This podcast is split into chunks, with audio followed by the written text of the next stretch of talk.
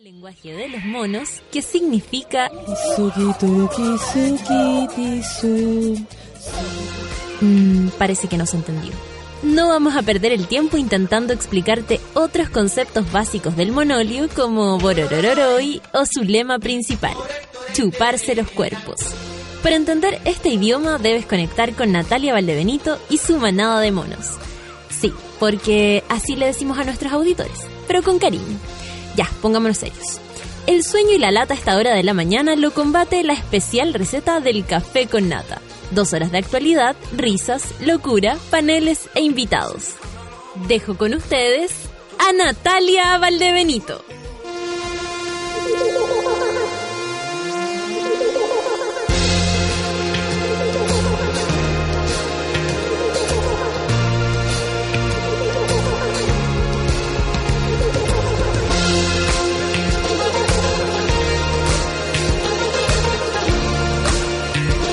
Amiguines del café con nata, esta mañana de flojera, donde queremos dormir. Oye, que está... Bueno, yo tengo la voz un poco dañada porque estoy eh, recién moviéndome, pero no se preocupen. Eh, lo que pasa es que, es que, claro, e- esta mañana de día miércoles se hace difícil porque esta parte del año se hace difícil, creo yo. O sea, ya es la mitad, eh, estamos iniciando el segundo semestre y cuesta, cuesta mucho. Oye, eh, mm, eh, a- les cuento que ayer, bueno, algunos se enteraron, ayer fue primera vez, Fruquín, que está ¿cómo estáis de la, de la de la colitis? Dijo una vez alguien por la tortícolis. Eh, me quedaba un poquito, pero ya. Pero ayer Eh, parece que la, la terapia de odiar te hizo bien, weón. ¿A quién no le hace bien? Todo el que escuchaba después, así como en el futuro, en podcast, todos decían, oye, me relajé. Yo también me relajé. Así como... El odio, odio es un don. po. Aparte que el Aparte no odio- es maldad, el odio no es maldad. El Las odio maldad. era... Claro, porque era, mm, era solo verbal, hablábamos y puras leceras, en verdad. Sí, pues sin desearle mal a nadie. Solamente Claro, por no ejemplo- nos gusta cierta gente Sí. y la odiamos. Sí, o sea, así como, ¿sabéis que no me gusta esta persona? Y listo, se acababa, no, no, que, no iba más allá. Resulta, ayer, me, a propósito del odio, eh, un tipo, no sé por qué, me odió mucho, mucho, y, y me empezó, eh, pero de verdad, así como a hostigar. Yo he recibido eh, hartos Twitter de, de las fotos, de los fotos de futbolistas, de esos perfiles medio raros, y ya está bien. Uno, hasta cierto punto, igual, yo me río, me río bastante porque las respuestas son súper idiotas, eh, y la ofensa, por supuesto, es súper temprana. Pero este tipo, dale con decirme puta, eh, mucho, muchas veces, ninfómana, eh, fácil, así como, como que yo era fácil y que era llegar y agarrar. Eh, claro, como constante falta de respeto y hostigamiento. Yo creo que eso fue lo que a mí me, me llegó, porque puta me han dicho bastante y la verdad que me da lo mismo. Siempre es el, el recurso fácil del, del, del hombre básico de tratar a la mujer de puta cuando a estas alturas ya no ofende a nadie. Y eh, nada, po, es primera vez que reporto a alguien. No sé qué va a pasar, me da lo mismo. A ver, eh, yo lo reporto a todos los que. Muchas gracias, Feluca, por ayudarme con eso. Pero ¿sabéis que es primera vez solamente como un acto casi simbólico? Porque en serio encontré que un señor grande, o sea, era como mi papá, agrediendo a una cabra 20 años menor que él, eh, más allá de que yo sea joven o mujer, creo que cualquier persona merece respeto y, y, y filo. Y claro, como que es sensible, resulta que de repente veo el Twitter de un cabro que conozco en el- del Twitter también, y como esa pelada de la Patti Maldonado, ayer dijimos que estaba dentro de nuestras listas de odio Patti Maldonado, pero sé que encontré que le apito de nada, porque yo estaba hablando al otro lado, era como teníamos ideas discordantes, ¿ok? Pero apito de nada, y le puse así como, oye, ¿y por qué? O sea, pasó algo con la vieja, como para agachar también, si se había mandado algún comentario, alguna cosa refiriéndose de muy mala manera a Pati Maldonado y me dice, no, porque, porque sí nomás, porque me cae mal. Y yo le dije, puta, ¿sabéis que a lo mejor puede ser que hoy día estés sensible, pero encuentro que igual te, como te fuiste en la volada, o sea, más allá de que Patricia Maldonado te pueda no gustar, eh, no sé por qué tenéis que tratarla de esa manera, ¿cachai? Y públicamente. eh, o que nos caiga mal, o que compartamos la opinión de que, puta, nos parece una persona eh, terrible porque es- cada vez que puede justifica los lo- lo- la, la dictadura y, y, eh, y, eh, y se jacta de ser eh, comadre de, Pinocho y la Lucía y la lecera, más allá de eso, porque aún así tiene con- que ver con su vida privada, que la detestemos por aquello, no creo que sea el, el camino tratarnos de esa manera. Entonces, claro, empezamos a conversar y nada, él como que se rió y toda la cuestión. Y, y, y yo honestamente, eh, porque Luciano me preguntaba ayer eh, si como si me afectaba en serio, ¿cachai? Así como, ¿y y te, te, te da weá? ¿Te, ¿Te duele? Y yo le decía, no, así como profundamente no, ¿cachai? Miro para el otro lado y se me olvida, porque soy dispersa. Pero creo que, que, que, no sé, me pongo en el lugar de que sí le puede afectar, o me pongo en el lugar de que ese hombre se multiplique y que de repente sí me haga sentir verdaderamente incómoda, que un montón de gente me esté atacando, porque es pura mala onda nomás. Entonces, nada, pues lo reporté porque creo que me estaba faltando el respeto de una manera feroz y además era eh, era hostigante, era demasiado, era Pero para demasiado. mí, yo leí esa línea, esa línea de conversación y, el, y era como la misma persona, porque aparecían como dos personas, o, o eran dos, ¿no? Eran ¿Cierto? tres, eran Después aparecían como mismo. amigos del gallo. Era como lo mismo. Como disculpe, le Tenían decían, le decían al weón, oiga, disculpe, pero ¿qué le hizo esta puta? Y el otro le respondía, nada, eh, lo que pasa es que es ninfómana. Y un Sí, me preguntó, ¿y usted eh, y eres ninfómana? Sí, para los acéfalos como tú, por supuesto que sí, soy ninfómana. Lógico. Aparte que, ¿por qué agredir a una persona si le gustara de manera así como considerable pela o el no se pela, sexo? da lo mismo. Si, si se pela o no se pela. Pero caché que el poto de la gente le preocupa a la gente, po. Ese es el rollo. Bueno, más allá de eso, yo tengo mi poto bien cuidado, por suerte. Tengo pareja, compañero. No le iba a decir esa wea. Eh, lo que sí eh, me llama la atención. Me llama la atención la, la violencia en términos verbales para cualquier persona que nos parezca que no nos gusta. O sea, claro, a mí Pérez Cecilia me parece atroz, pero aún así no le diría un montón de, no sé, de, de, de improperio, adjetivo. Porque una cosa es decir, sé que esta galla no le creo. Ya, eso es una opinión. mal, habla, habla hasta, bueno, habla mal. Escucha, ¿no cierto? Alguna le será, pero de ahí, por ejemplo, agredirla con palabras feas, con adjetivos que la descalifiquen, no creo que sea el camino para, para, pa- pa comunicarnos, menos quienes nos dedicamos a esta weá. O sea, yo igual tengo que tener cuidado con cómo me refiero. Igual ayer a una calle le dije, ya, no, el par de burras, chao. Así como que me llegaron a, a un punto extremo de, de molestia. Ay, ¿ustedes han hecho eso? Sí, ustedes lo han hecho bastante, lo hacen mucho más que yo. Y Yo trato de, mm, de, no sé, de, de, de a mí misma como hacer este ejercicio de tolerancia y buena onda, pero a veces me da la cresta porque creo que la violencia de cualquier punto de vista lo único que hace es hueviarnos. Así que adiós con tu cuerpo. 9 con 15, se acabó Feluca, buena onda. Adiós. Oye, siempre tienes en nuestro corazón y es lo único que queremos. Alex, ven, ven, ven a nosotros. Café con Atenzúbela. Siempre es viernes en mi corazón. Siempre quiero la total destrucción de este mundo que he conocido.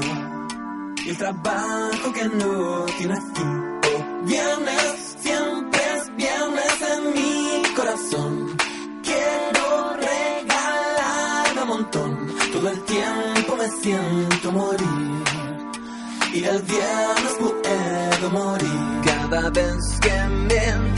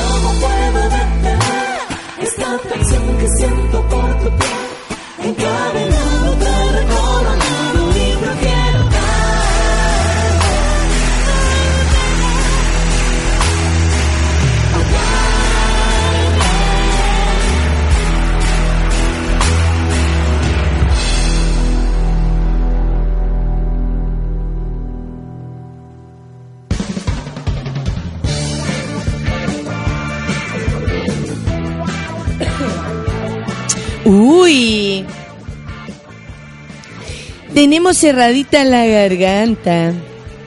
Pero vamos, vamos, vamos, subiendo el ánimo todos en los cubículos de mierda. Esperando que termine el día o, o- la pega. Sí, en algunos momentos sí. Mira, mira, acabo de ver. Evento de beneficio Festival Stand Up. Fuerza Joaquín. Ah, está bonito esto. A ver, lo vamos a abrir. Tal vez no son mis amigos los que están algunos, pero no importa. Es el 7 de julio, esto es mañana, jueves a las 19 horas. Está el Sergio Freire, Remigio Remedi, que hace stand-up. ¿Qué tal? El flight chileno, lo podríamos invitar un día al flight, ¿eh? ¿Cierto que sí? Sí, pues te, te aplaude harto. Em, Él es súper buena onda. Yo lo conozco, lo conocí hace mucho tiempo atrás, cuando todavía no hacía stand-up. Y me contó que él iba a hacer stand-up, que quería.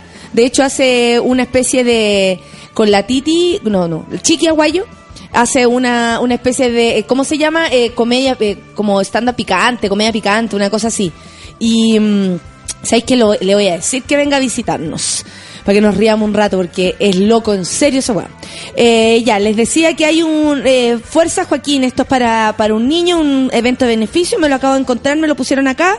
Anima el Marcelo Arismendi, que es un, este, este cabro que hace, bueno, que fue... eh, em, notero de CQC hace harto años atrás y ahora hace ese programa donde buscan a gente por intermedio de Facebook. No me acuerdo cómo se llama, pero súper buena onda también el gallo. Sergio Freire, el Remigio Remedio, el flight chileno, Fabián Fuensalida, Felipe Abello, está buena esta.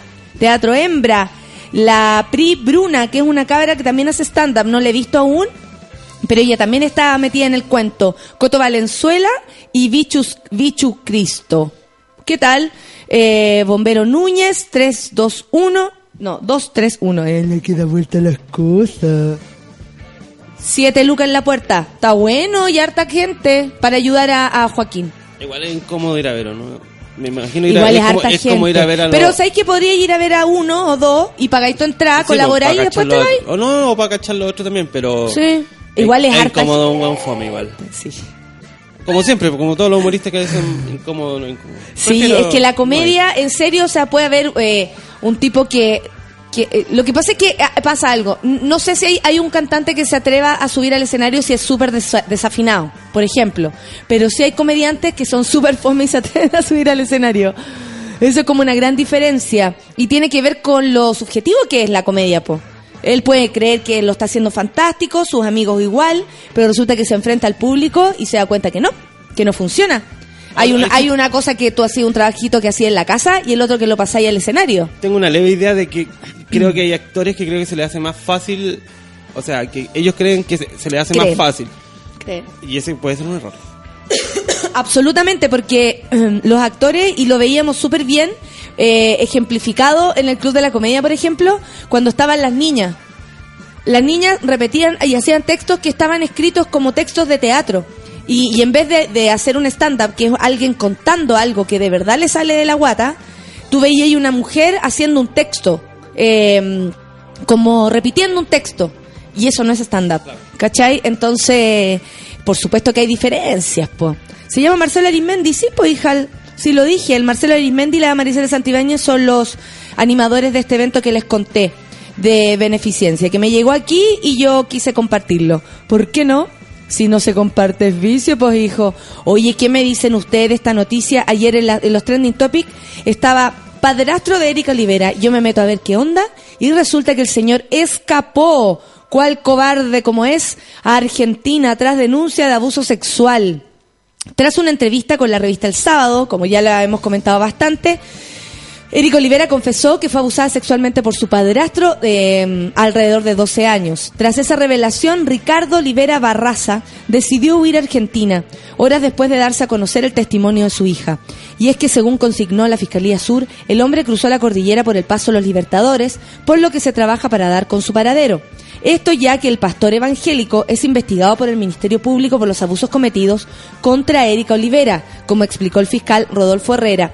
Herrera sostuvo que seguirán adelante con las indagatorias hasta que los tribunales se refieran respecto a la eventual prescripción de los delitos. Por su parte, dado que Olivera se encuentra compitiendo en el extranjero, su comparencia ante la Fiscalía se debió posponer. Pero te avisamos que yo creo que está todo Chile detrás de este tipo. Y, nada, siento que, que si podemos ayudar a Erika Olivera a hacer un poquito de justicia, no estaría mal. No estaría mal. Oye, hoy, a- el, ayer entró en vigencia el control de identidad preventivo. Cuidado, cabro. Cuidado, cabro. Son plantas. A casi un mes de aprobación el Tribunal Constitucional, que nadie entiende por qué. Este martes entró en vigencia la agenda corta antidelincuencia, sí, que incluye el cuestionado control de identidad preventivo, más conocido como detención por sospecha. Eh, con la publicación esta nueva herramienta en el diario oficial, se obliga a los jueces a no aplicar una pena inferior al mínimo establecido en la ley. Se entregan más facultades fiscalizadoras a carabineros. Se aumentan las penas para robos cometidos por bandas. Eso está bien. Los jueces podrán autorizar agentes encubiertos. Ok. Y se dará una mayor protección a testigos. Eso también está bien. Junto a esto se pone en marcha el control preventivo de identidad que permite a la policía realizarlo de manera aleatoria. Eso quiere decir a juicio del Paco. a mayores de edad en la vía pública. Mayores de edad. ya está claro. Además de poder ingresar a un domicilio en persecución de un delincuente sorprendido en flagrancia. Qué palabra más complicada. Como Carabineros no contaba este martes con un sistema para conocer cuántos controles se realizarán durante la jornada, estiman que se efectuaron cerca de un centenar durante la protesta estudiantil. Ah, no, sí, no. Y el senador Alberto Espina, que por él nos encerraría a todos en la cárcel, aseguró que la puesta en marcha de esta medida permitirá endurecer la legislación en contra de la delincuencia, particularmente los ilícitos de robo, reducción de especies, hurto y avilleato, esa, ya que otorga a las policías y fiscales todas las herramientas que solicitaron al Parlamento con el objeto de revertir los altos niveles de impunidad que existen en estos delitos. Yo espero que le pongan esta misma esta misma patita a todo, a quien agrede, a quien golpea a otro, eh, a la violencia intrafamiliar y a tantas cosas más. Por su parte, Felipe Arboe, PPD, senador, manifestó que a contar de hoy, por ayer, los policías y los fiscales cuentan con un conjunto de herramientas que les permite prevenir, por un lado, y por otro, realizar mejores investigaciones en delitos contra la propiedad, que es la principal deuda del sistema.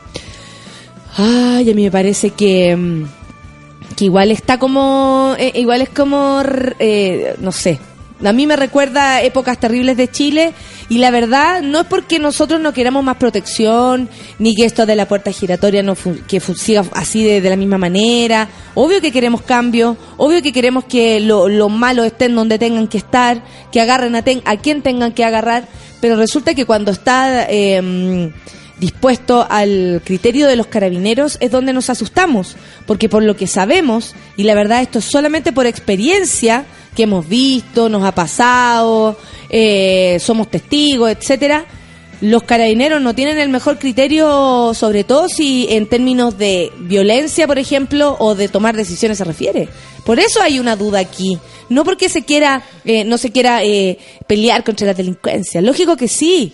Pero bueno, contra la delincuencia se pelea con educación. Educación, El educación. punto es que a quién van a parar los pacos, ¿cómo van a saber quién es mayor de edad? ¿Van a pararlo a todos? ¿A los morenitos y a los más rubios también? Por eso es el criterio de los pacos, pues. Y ahí es donde está el, el, el rollo, lo, lo, lo, lo raro. Sí, pues, otra vez decían que no funcionaba el sistema porque tienen como una es como una pistola que te escanea el, el, el carnet y se lo habían pasado a una como diputada que estaba procesada por esta weá de como de boletas ¿Ya? y no salía como Procesada. no salía claro pues no salía como con, un, con asuntos pendientes judiciales ah, entonces tampoco... hay que ver si funciona en realidad Hay que ver si funciona porque ponte tú que la galla no salía y, y de repente te agarran a ti, tú salís con una, una cuenta falsa ahí, pendiente. No, pues.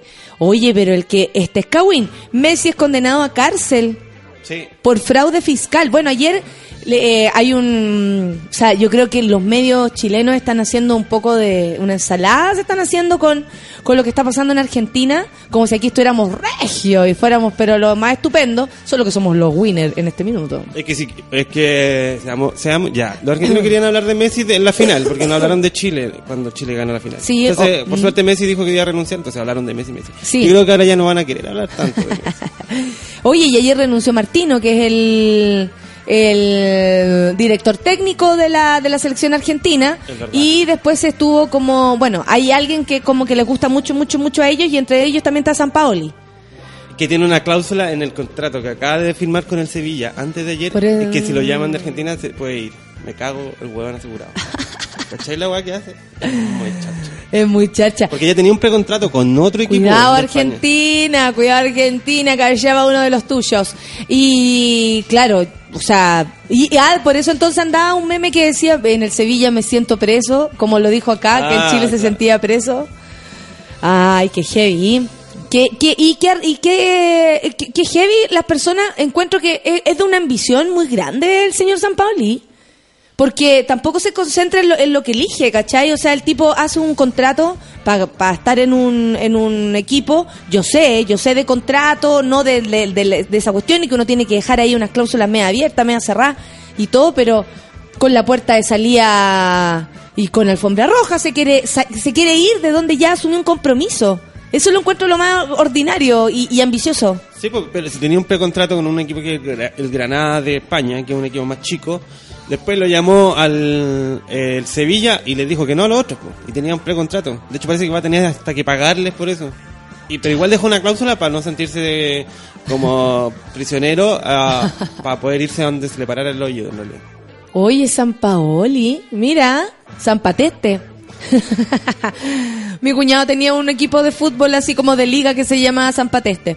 El futbolista argentino Lionel Messi y su padre Jorge Messi fueron condenados a 21 meses de cárcel en el juicio de fraude fiscal que se le sigue en la ciudad de Barcelona, en España. Según se informa, la audiencia de Barcelona declaró culpable a Messi, padre e hijo, de haber defraudado a las haciendas hispanas en 4.1 millón de euros, más 3 mil millones de pesos chilenos. Oh, más de 3 mil millones de pesos chilenos, para que se hagan una... en los años tributarios 2007, 2008, 2009. El astro de Barcelona, recientemente renunció a la selección argentina, era acusado de no haber pagado en España los impuestos por los ingresos percibidos por los derechos de imagen. En principio, la sentencia se aplicaría de manera remitida y no provocará la prisión, obvio, de Messi ni de su padre, por tratarse de una condena menor a dos años. En una audiencia que fue seguida desde todo el mundo, mira, ahí está Messi, sentado en, en el juicio. A poco del inicio de la Copa América Centenario, Lionel Messi tuvo que declarar en el Palacio de Justicia de Barcelona el pasado 2 de junio, ocasión donde señaló, firmaba los contratos porque confiaba en mi papá. ¡Oh! claro, él probablemente no se hace cargo de nada y su padre y un montón de, mm, de ejecutivos y ingenieros, me imagino, chulos metidos entre medio también, diciéndole lo que podía y lo que no podía hacer, po. Entonces, claro, él le dicen, oye, mira, esto es por costos de imagen, tú vayas a ganar, ok. El, el punto de los, de los Panama Papers, ¿cachai? Claro. Porque como si ya, si tú quisieras tener mucha plata ya, te lo llevas a un paraíso fiscal. Esa es una cosa que quizás Sí. puede ser reñido. Pero lo que hacían estos gallos era crear estas empresas como con sede ahí. Entonces ya se saltaban todos los impuestos posibles. Y eso fue lo que armaron ellos. Por eso todo eso está en juicio. Claro, y la, y la respuesta de Messi es como no tenía idea. El que puede no tener idea. Yo también creo que puede no tener idea en algunas cosas. Sobre todo si tiene que ver con un, un- un- como, como mantener una empresa. El gallo se va a dedicar a, jugar fútbol. Ahora, si sabe o no sabe qué pasa para allá y para acá, de más que sí. Obvio que tiene que saber dónde el, el destino de sus plata. Pero creo que se deben hacer muchas cosas y que Messi no, no más que una firma no, no es necesario, ¿cachai? No digo que sea co- cobarde o, culpable, no tengo idea. que dice duda del valiente. Me estáis hueveando. A ver.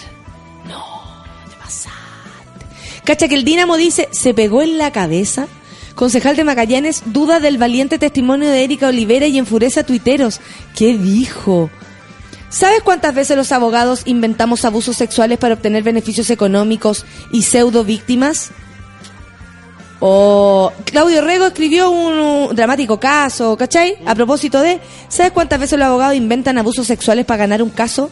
Lo subjetivo que... Oh, el tipo se lo bueno. Pero está hablando de los abogados. Quiero aclarar que nunca me refería a la acusación de Erika Olivera, pero en relación a lo que habían puesto de Erika Olivera, pues. Primero quiero aclarar que no, ah, no, chao. ¿De quién nos queremos reír ahora inmediatamente? Es de Axel Kaiser. Acusa una persecución de la izquierda por ser rubio. Tras el video de Frente Fracasado. Ayer lo mandaron, ayer lo lanzaron o no? Parece que sí. Antes. Me pedían que lo mostráramos acá también. A ver si más rato lo hacemos. Pero dice, el comediante y periodista Ignacio Socias, que estuvo aquí con nosotros, fue a grabar el lanzamiento del nuevo libro del pensador de ultraderecha Axel Kaiser, llamado El engaño populista. Como si en la, en la portada salen Maduro, eh, Kirchner, eh, bueno, Chávez. Chávez, Bachelet, todos. Y como siempre, hizo de las suyas el señor Socias con su equipo de Frente Fracasado. En la portada de tu libro aparece desde Fidel Castro hasta Michelle Bachelet. ¿Chile está hoy en un riesgo populista real? Pregunta el reportero. A lo que Kaiser responde, yo creo que sí, estamos volviendo a un discurso setentero, sesentero, perdón, de que el sistema es lo peor que hay, cuando todos los indicadores prueban que el chileno medio nunca ha estado mejor que hoy. Esto mientras que en la pantalla aparece un GC que escribe como Kaiser, filósofo rubio, economista, salvador de la patria y dios del, del libre mercado. Cada vez que lo van mostrando le suman un título. Primero era como eh, este rubio. Filósofo rubio, después filósofo rubio economista, después salvador de la patria y después dios del libre mercado. Esto es solo parte del troleo que, es- que hizo Socias y su frente fracasado. Voy. A la actividad en la que los pensadores asistentes presagiaron para Chile una verdadera hecatombe populista para los próximos años, quedando así en ridículo en las redes sociales. De hecho, el video se viralizó y Kaiser alcanzó a ser trending topic durante este lunes. La mayoría de los tuiteros criticaba su radical postura en contra de la igualdad y los derechos sociales y se reían de la descripción como filósofo rubio o persona rubia que habla mucho. Qué hermoso. El pensador acusó recibo de los troleos y del video hizo una fuerte crítica. Comillas. Interesante ver cómo la izquierda me trolea y descalifica por ser rubio y por origen social. Después dicen que los racistas y clasistas son otros. Está buena esa respuesta. Pero igual rubio. Está buena la respuesta igual. Tiene razón. No hay por qué discriminar a alguien por ser rubio o no. Pero igual es rubio. Y yo creo que también los caros lo ponían rubio, así como igual tonto. ¿O no? ¿Puede No, ser? No, no, de cuico nomás, yo creo. ¿Sí? ¿Sí? ¿Sí? Ya. 9 con 40. Opinen al hashtag Café con Nata eh, en el día de hoy. Agradecemos a todos los que están ahí. Tan full la noticia hoy de de Chile. Sí, nos enojamos mucho, por supuesto. Nos enojamos, pues. ¿Cómo no? Imagínate tanta lecera que tiene que escuchar una. Ay, ay, ay, ay, ay, ay. Bueno, ¿y qué tanto hay? Como dice mi abuela, y si hay, ¿de qué te quejáis? Ay, cuando uno dice ay, ay, ch, y si hay, ¿de qué te quejáis? Ese sería el consejo de mi abuela, de mi vida, la máxima abuela que uno puede tener. Hoy vamos a escuchar música. Sí, pues mira, estoy buscando la canción. Estoy buscando la canción precisa para este momento. A ver, a ver, ¿qué, ¿cuál es tan precisa? Hoy le tengo que decir que hoy día la solcita no está porque tuvo un, Parto. un asunto. claro, eh, resulta que va a participar en ese programa, no sabía que estaba embarazada. Y Otra vez. ¿Hay Otra vez. que existe que ese Oh, programa? ¿En serio? ¿Otra vez? no sabía que estaba embarazada otra vez. Personas que le pasó dos veces lo mismo. Me está. No, no es. Pero ¿cómo, ¿cómo dormí sin darte cuenta que tenía una guagua adentro? ¿Qué locura puede haber de, con eso? ¡Ah, qué loca la verdad! ¡Ay, el mundo está muy loco! 9 con 41, a ver. Britney. ¿No? Daft Punk, café con nata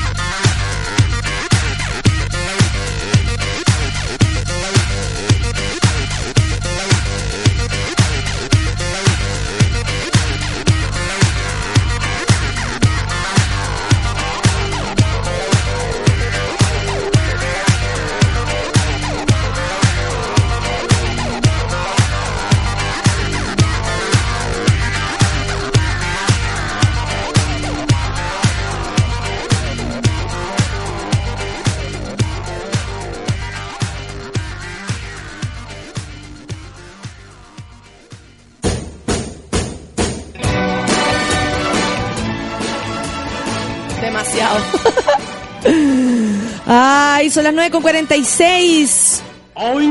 Qué bonita canción, es un día especial. Mira, ahí hay cosas para que endulces.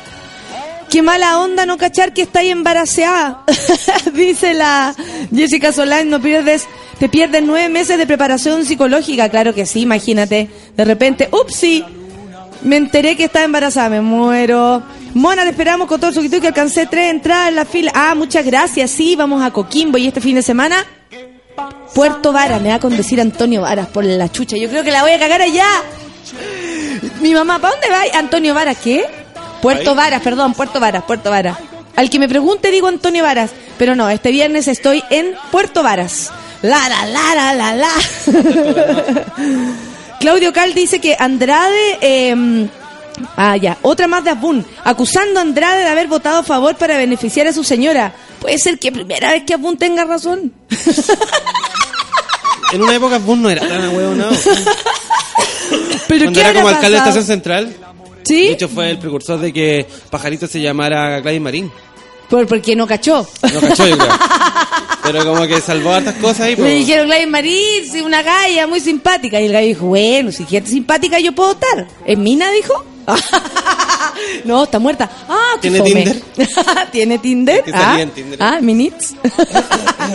el problema no es que sea rubio, el problema es que es filósofo y rubio, dice José Ortiz a propósito de Axel Kaiser. El loco anda puro llorando, dice el José. Al fin puedo disfrutar de mi café con nata, dice la Claudia Michi en vivo. Saludo a todos los monos. Gracias, gracias, muchas gracias. El Pepe dice, tan full rasca las noticias de hoy por la CTM que se acaba de Chile, ya basta esta cuestión. Toda La la Sol razón. no está embarazada. La Sol no está embarazada. No, Hay no. gente que está creyendo que la Sol está ¿En no, está serio? embarazada. No, si no está embarazada, ella iba a una situación de operación de su madre. Ah, Su mamá tampoco Aparte que está cada vez más flaca, ¿cómo estar embarazada? Es verdad. Entonces, ¿cómo? Oh, Quizás no ¿está lo sabe. Quizás no lo sabe. A lo mejor se fue a enterar que está embarazada. ¿Te imaginas tú? Caro Orellana dice, buen día, bonita mayor, nuevos eh, sueño nivel... Hoy sí, hoy día hace mucho sueño. Que dice tanta congestión, sudor de pecho, te arreglas o quedáis peor, pero feliz. Ah, qué linda. Sí, no, pero ya no me voy a recuperar. Si tiene que ver con el cansancio, pues hija, si uno no para de lunes a lunes, ¿qué le va a hacer?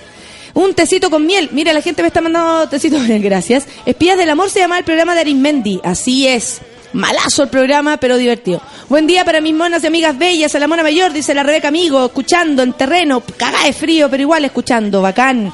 Mano dura contra la delincuencia o contra el que es pobre? Se pregunta Ecole Quax. ¿También detendrán a gente con terno y corbata? No creo, ¿ah?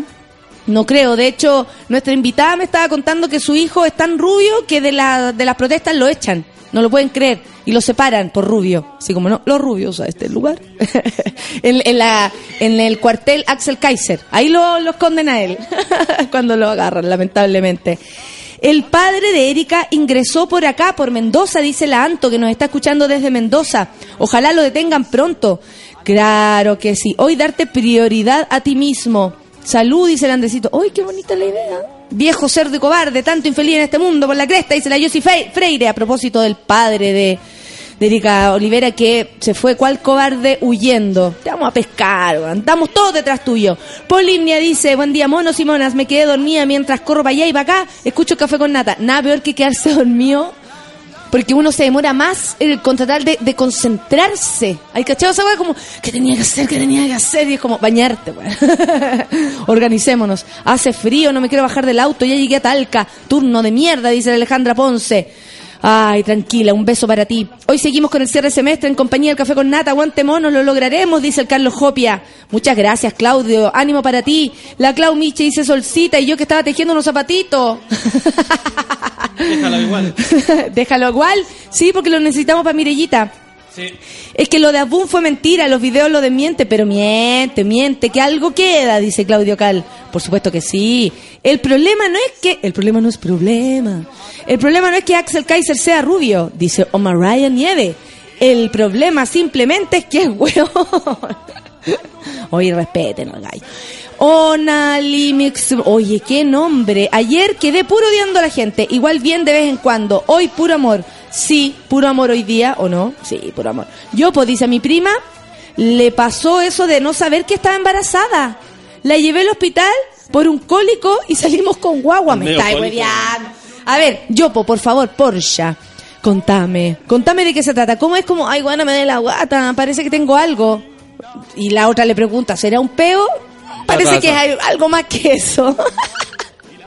Pero es como raro, hay algo que mensualmente les pasa que no les pasó por nueve meses. Ah, pero te cuento que a veces en etapas de eh, hay algunas mujeres que en los primeros meses de embarazo igual como que eh, se, in- se, no sé, les llegara la menstruación.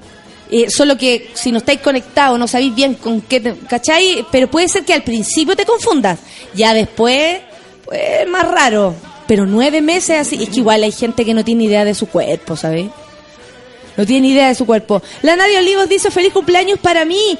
Feliz cumpleaños para ti, pues Nadia, un beso, un beso grande, que lo pases bien, salud a los ojos y toda la lecera. Instalada en la micro, sentada escuchando el café con nata, dice Selma. Definitivamente haces que mis mañanas sean mucho más cortas. Esa, me alegro mucho. La Clau Michi, ¿tenemos baby shower? Le pregunta la, a la solcita. La gente la felicita. miente, Cada vez, miente, que no que- cada vez que no venga alguien, tenemos que inventar algún mito. Es verdad, Eh, en este caso, Solchita no vino porque parece que está embarazada. De nueve meses. es verdad.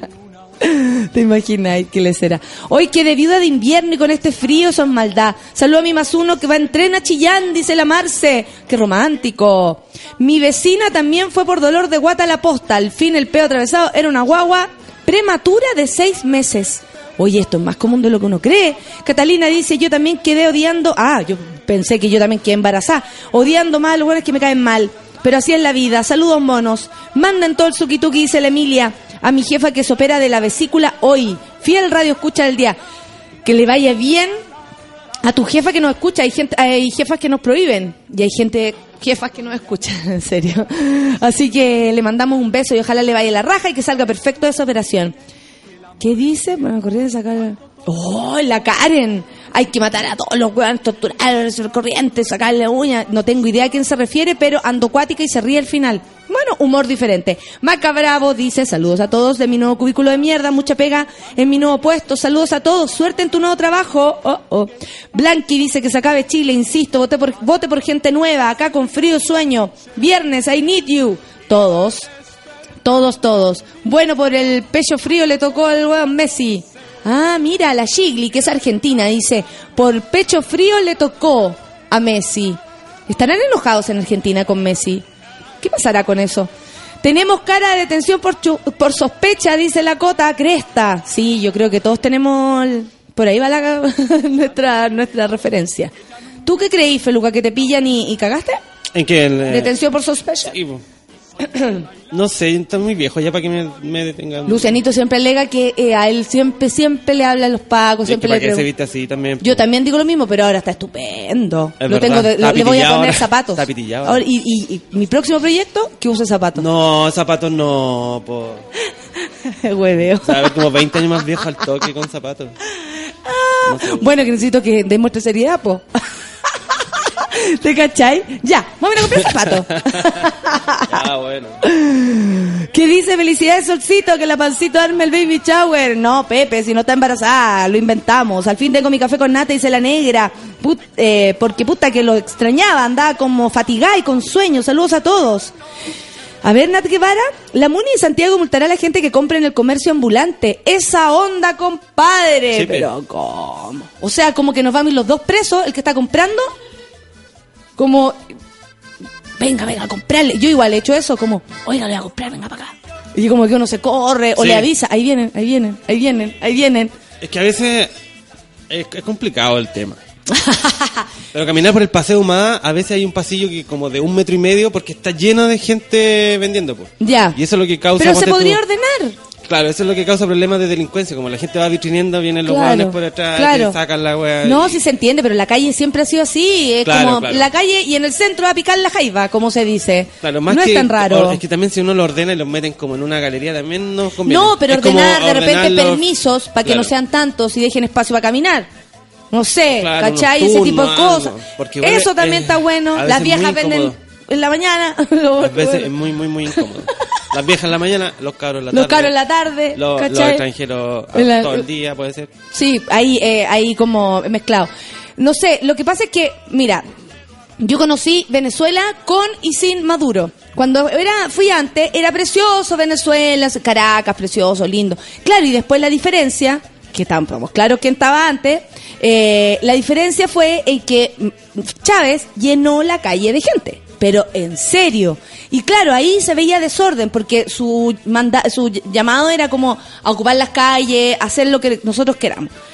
Y ahí uno dice, es buena la idea, porque de alguna manera está ahí, eh, no sé, em, como alentando el trabajo de las personas, pero por otro lado estáis desordenando una ciudad que eh, funcionaba bonita y había Claro. lugares que eran plazas hermosas, ahora estaban tapizadas de gente.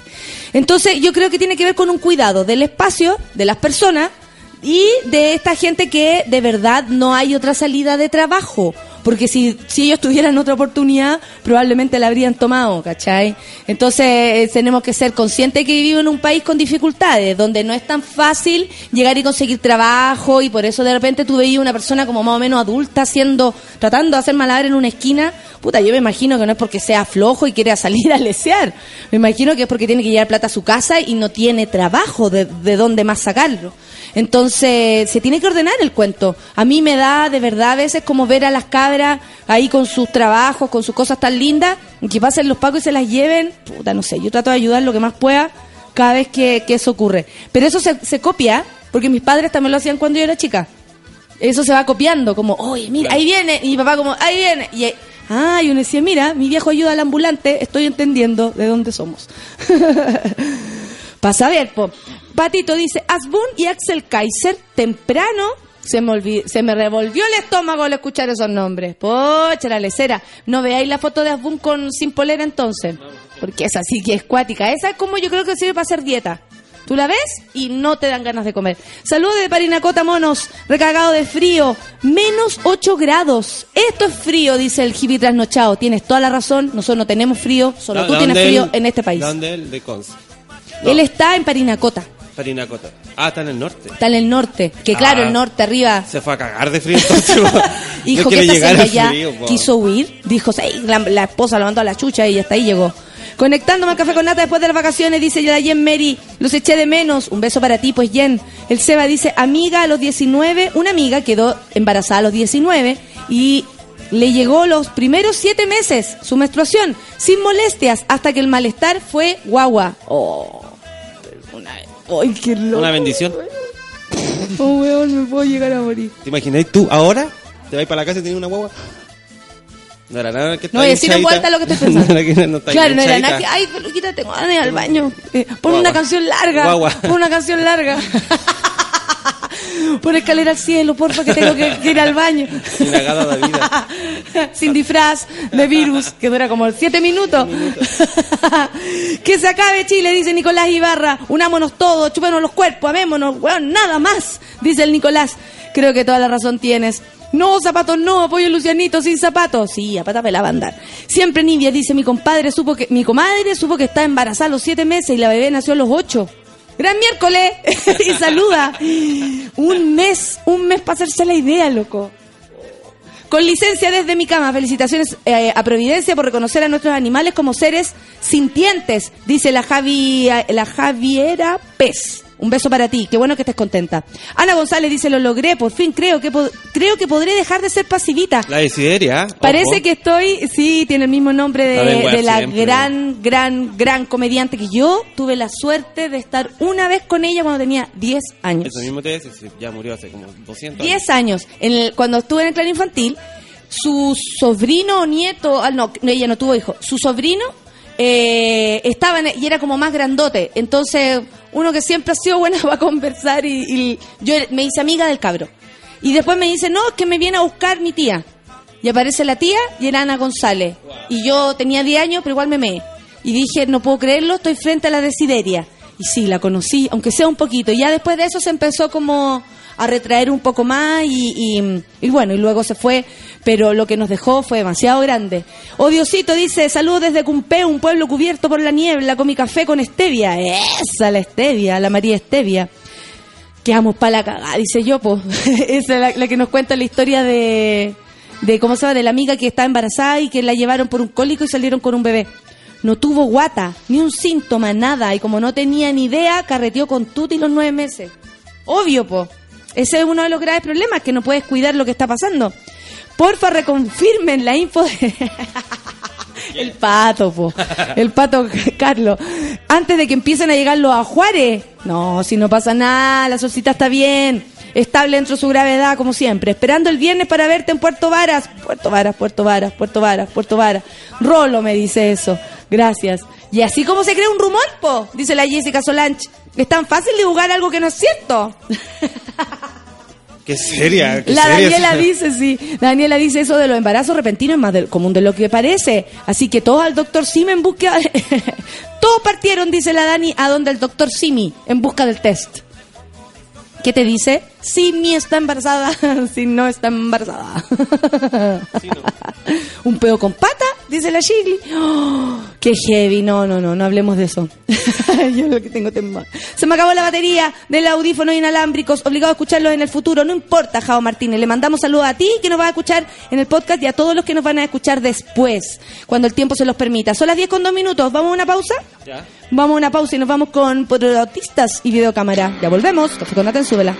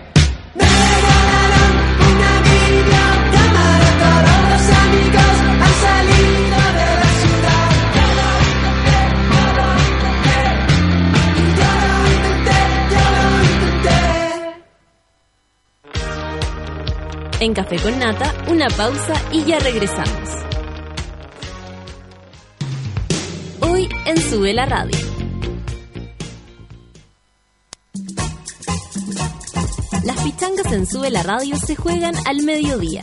Una hora de tiros de esquina a la actualidad, remates a la cultura pop y goles a los entrevistados.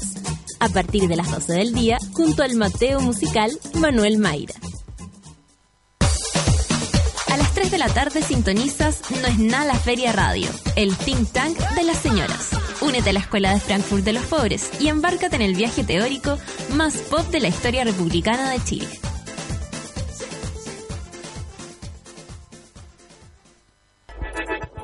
Llegó la hora en Sube la Radio. Son las 10 de la mañana y 5 minutos. Gwinier, sujeto que se puede divisar en restaurantes y cafés, navegando con su smartphone a través de la valiosa clave que pidió un mozo antes del vaso de agua que se tomará por horas. ¡Ey, Gwinier! Deja de guiñar Wi-Fi porque ahora Virgin tiene 4G. Pórtate al nuevo 4G de Virgin Mobile, con internet mucho más rápido, sin costos extras y sin firmas ni contratos. Virgin Mobile, cambia el chip.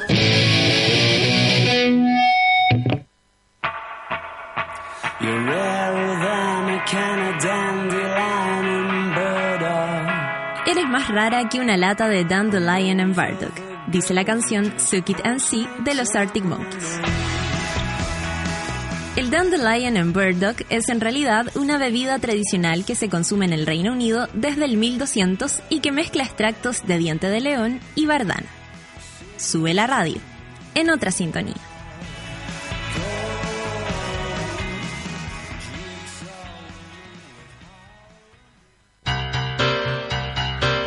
¿Viste que no era tanto? Ya estamos de vuelta en Café con Nata. I feel the earth move under my Si tienes conexión, súbeme mi, mi, mi retorno. Si tienes conexión automática más de seis casas, de esas que llegáis y el wifi se conecta solito, sin pedir nada de nada, eres un winner. Y si no lo tienes, no importa, porque si no hay wifi, ahora hay 4G de Virgin Mobile. Con internet mucho más rápido, sin costos extras y sin firmas ni contratos. Pórtate ahora en virginmobile.cl y cambia el chip. Prrr. Esta canción voy a poner y voy a abrir las ventanas y mi pelo va a salir volando, porque cada día está lleno de aventuras y el New Hyundai Creta fue diseñado para vivirlas a concho. El nuevo SUV, SUV, esa, de Hyundai viene con botón encendido, llave inteligente, GPS antirrobo y equipo de audio Mirror Link para compartir la pantalla de tu teléfono con tu auto. New Creta de Hyundai, no digas que no te lo conté. Y esta esta nos gusta porque no dejes de tomar helado en invierno. No, no, no, no. Encuentra el bravísimo en los ricos. Pucha, una nueva forma de tomar helado. Yo no la conozco, pero no importa. Y ojo, hoy, miércoles de helados, en Bravísimo encuentra tu favorito hoy por un excelente precio. Vaya Bravísimo. Y este viernes, ¿cuándo es? El 30 de julio. Amiga, Amiga se llama el nuevo disco de Alex Advanter y el próximo 30 de julio será el concierto de lanzamiento en el Teatro Caupolicán. 11 canciones componen este disco, todas compuestas y producidas por el talentoso Alex Advanter. Canciones como Ya es habitual transitan entre el pop y la electrónica. Siempre vienes en mi corazón, traición, mujer, amiga y muchas canciones más podrás escuchar en este show de lanzamiento. Ya lo sabes, Alex Advanter en vivo, 30 de julio, lanzamiento de Amiga en el Teatro Caupolicán, venta de entradas en Ticketek.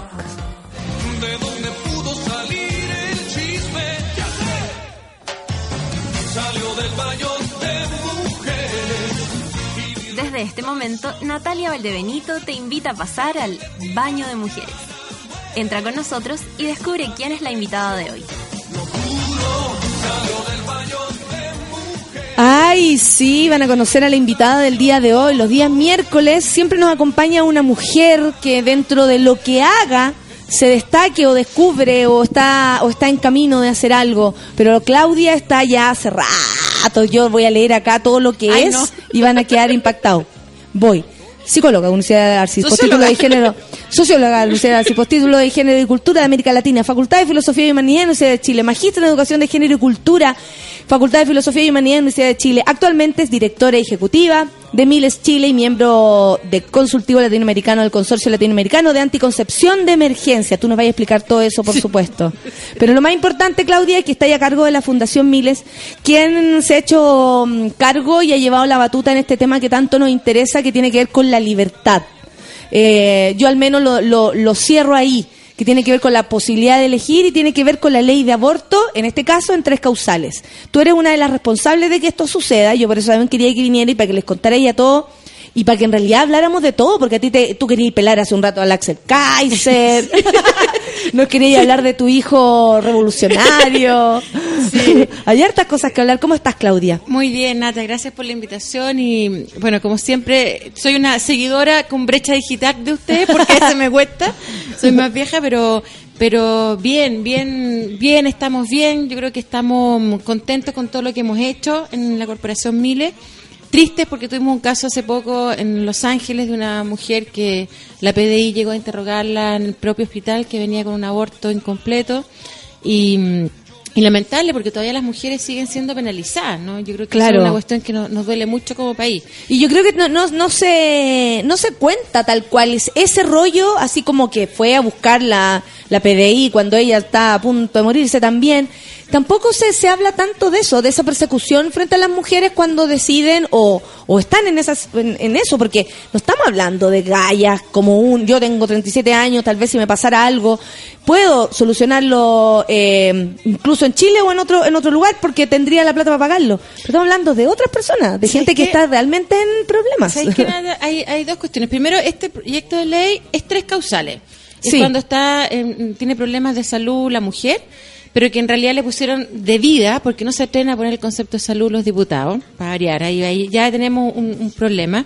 Cuando hay una inviabilidad fetal, es decir, que el feto, la guagua, no puede nacer, es decir, se va a morir, se Sí. muere a la media hora, a las horas, y cuando el caso de violación, que Sí. a nuestro juicio es el más jodido, terrible. ¿Por qué a tu duro. juicio el más jodido resulta que la discusión sea, eh, eh, incluso la DC es donde más se ha detenido? Y todo el tiempo es como que casi que, bueno, pero en una violación casi que estuve, participaron yo, dos. Yo sí, yo yo creo que el, el- digo más jodido porque lo más probable es que existan mucho más violaciones de las que pensamos. El 89% de las violaciones se da al interior del hogar. Sí. O sea, el- el- la idea del viejo el saco, que te decían que te va a violar, se andáis la noche sola, se andáis con minifal, El viejo saco está metido en la casa. el viejo el saco está metido en la casa, puede ser el papá, puede ser el tío, puede ser el vecino, el hermano. Y, y el problema es que, claro, que no- nos hacen llevar un, un embarazo forzado en nombre de Dios. Sí, esa es toda la historia. Aquí la cuestión es religiosa, es moralina. Y, y yo les preguntaría, bueno, a ellos, y como se le hemos dicho en su cara, ¿no? Efectivamente, si una de sus hijas fuera violada, ¿qué es lo que harían con ella? Y el problema es que son las más pobres, pues nada. Son las más pobres las que las que están jodidas, las que no tienen acceso, no tienen redes, no pueden salir al extranjero. Y, y las que tienen que llegar a los hospitales públicos. Y si tienen la buena suerte de que exista un médico que tenga conciencia de género, conciencia de derechos, que no la denuncie. Entonces, ¿qué pasa? Que llegan... Los médicos son los que denuncian. Están denunciando médicos, sí. Eh, Por lo menos en Los Ángeles fue un médico el que denunció, en Calama denunciaron médicos, a otras veces son matronas, pero siempre es personal de salud. Ahora, uno la- lo que te responden es que nosotros estamos obligados a una ley. Sí, claro, las leyes dicen cosas que uno puede cumplir o no cumplir en algún sentido cuando no tienen criterio ético, ¿cachai? Y el problema es que eh, lo que hacen es atenderla, muchas veces dejándola esperar 48 horas, En esas condiciones. en esas condiciones, porque bueno, hay razones médicas, tienen que poner remedios, qué sé yo, poner antibióticos, pero el punto está que cuando denuncia llega la PDI cuando está ahí en la cama, está ahí en el hospital y te empiezan a interrogar, qué se hizo, dónde se lo hizo, con quién se lo hizo, dónde lo compró y te interrogan como si fuera una delincuente. Y esto independiente de aquellos que están de acuerdo o no con el aborto. Sí, porque eh, que Es siempre como- siempre expongo eso, si no tiene que ver con que tú no quisieras para ti hacértelo o, o tú crees que esto no, no es una opción, porque ni siquiera estamos hablando de no estar de acuerdo, estamos hablando de protección frente a algo que sí sucede. Así es. Entonces, es cuando te dan el argumento, no, es que ustedes van a matar niños, porfa, primero, no son niños. Dos, no estamos matando a nadie. Tres, son circunstancias en la vida súper complicadas y que las mujeres se ven enfrentadas a estar solas. Entonces, lo que no queremos es que existan médicos que denuncien. Queremos una ley que a lo menos, a lo menos tenga estas tres causales, que es el mínimo. Hacemos parte, yo siempre lo digo para que nos dé mucha vergüenza, hacemos parte de siete países en el mundo que penalizaban a las mujeres y donde no existe ninguna posibilidad de abortar, ninguna. Y donde en Chile se calculan que son 3.000 más o menos los casos que van a haber en esta, en esta ley y se calculan unos 60.000 al año que aborto por cualquier circunstancia. Entonces, ¿qué pasa con el país? Que el país cierra los ojos, Claro. se hacen los locos. Claro. Eh, legislan hombres que no tienen ni idea, nos hacen exponernos. En, yo digo que este año he ido poco, pero el año pasado fue todas las comisiones de salud, la comisión constitucional, la comisión de hacienda, cuánta comisión había. Y la verdad es que escuchar a hombres y sobre todo religiosos hablando del cuerpo de las mujeres, de si el feto tiene alma o no tiene alma, a mí me parece que de verdad es medieval. Claro. Porque es una ley que no obliga, si tú Sí, quieres, por lo hace y no, y no se va a obligar a nadie. Y mira, fíjate que aquellos que... Afun, pues, Afun está, a propósito de Afun, que lo nombraste, está en la Comisión de Salud. Y entonces cuando él me pregunta, bueno, pero tú estás por el aborto libre, qué sé yo, y te ponen esa carátula. Y le digo, bueno, ¿sabéis qué? Si el país quiere discutir sobre el aborto libre, vamos a discutir sobre el aborto Esa es libre. otra, ¿cachai? incluso esa es otra discusión. Es otra discusión. De hecho, escuché a Cecilia Pérez también hablando de eso, que como incluso creo yo que es algo que siempre hacen algunas personas. No, no me gustaría definirla dentro de algún sector, porque creo Sí. que lamentablemente lo hacen varios, que es como confundir con confundir el- la información. Decir que detrás de esto hay un plan o, o de verdad significa que es aborto libre. O sea, primero, no, que no se proyecten. Eh, hay personas que no hacemos las cosas de una manera para después terminar haciéndolas de otra. Es algo súper concreto. Son tres causales y nada más. ¿Sabéis qué? Mira, pero aquí la Javiera me pone una, una pregunta. ¿Qué pasa si el, el médico no denuncia y pone en riesgo su propia carrera? Eh, ¿Pasa eso? ¿Sucede? Lo que pasa es que Dependemos del criterio Eh, de Lo quién. que pasa es que en el fondo el, el- el médico si no denuncia nadie va a saber. Porque queda en la ficha clínica. Mira, este país es un país muy cínico. Sí, Porque, lamentablemente. ¿Sabes qué pasa? Que si tú pones la ficha clínica, pones que hay un aborto espontáneo, nadie te va a perseguir. Es- yo siempre recuerdo el tema del divorcio. ¿Cachai? Con ley de divorcio no tuvimos hasta el año 2005. Otra vergüenza Aló, más. 100 años, 100 años esperando legislar sobre divorcio. Y entonces, ¿qué hacíamos? Y yo le digo esto, la ex- el papá de mi hijo, mi expareja, él se separó haciendo el, ay, el, el famoso, se me olvidó de vieja ya. Es que- es que ya, esa- esa es muy historia se te olvidó. Pero cuando, cuando se me olvidó. La superaste, ¿viste? superé. ¡Qué bueno! ¿Viste? Te acabas de dar cuenta que superaste tu situación. No, pero es cuando iba allá al juez y le decía que en el fondo nunca te habías casado, nunca te Ah, habías... Y que pagáis, como casi desconocer Claro, tu relación. Y pagáis 200 lucas y en el fondo era, era una mentira que le hacía el propio tribunal. La nul- nulidad. Nulidad, muchas gracias, nulidad. La- ¿Tú palabra, anu- muy antigua. anulado? ¿Estás Anulado. anulado, amigo? Ya, bueno, en la, nul- la nulidad. Entonces, hacemos lo mismo en todos los temas que tienen que ver con nuestra intimidad. Mm. Cuando escuchamos a personeros y de distintos lados, lo que tú decís tienes razón. O sea, el, el conservadurismo es de izquierda a derecha. Sí, Pasa por sí, por eso no quiero meterlo en un sector. toda la razón. Entonces, cuando escucháis a alguien, no, es que usen la anticoncepción de emergencia. Ahora, cuando estuvimos en el Tribunal Constitucional peleando la anticoncepción de emergencia, y les cuento que ¿Con la pastilla del día después? La pastilla del día después, y que Uy, se nos puede usar. trataron pésimo. Nos trataron pésimo, que éramos unas locas sueltas, etcétera Y eso se puede ocupar hasta las 72 horas. Pero una niñita que es violada constantemente, Como lo que le pasó a Eric Olivera, por como ejemplo. como le pasó a la Erika, y, como le, y, y aprovecho de- un saludo para ella, súper valiente. Yo Sí, que- maravilloso. Súper valiente ella. Eh, y lo que pasa con eso es que no, no te pueden exigir tomarte la píldora sin pasar las 75 horas. Aló, señores, ubíquense, estudien. No, ¿y cómo le dice una niña de 13 años a su mamá? ¿Sabéis que me acaba de violar tu pareja? ¿Me lleváis a comprar la pastilla el día después?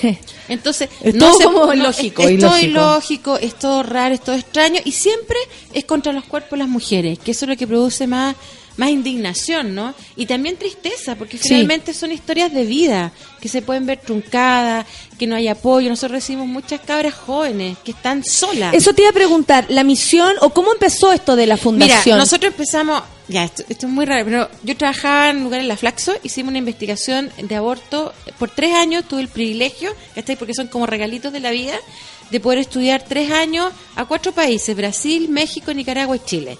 Entonces estudié, estudié, estudié, estudiamos en equipo y de repente salieron los resultados, hicimos encuestas, hicimos investigación cualitativa, ya cosas súper técnicas, y, y el resultado era que el 67% de la población en Chile está de acuerdo con tres causales. Y dijimos, este es un tema que nos habla 28 años, que fue negociado con los milicos, que la concertación nunca quiso poner en la agenda pública, nos tiramos.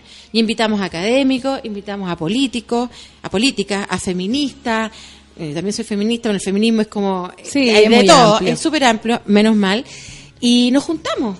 Y en una reunión salió la idea, bueno, somos miles, sí, somos miles, somos miles, y somos miles, po. y somos miles, y claro, y para ser súper honesta con la gente, éramos como 10 nomás, po.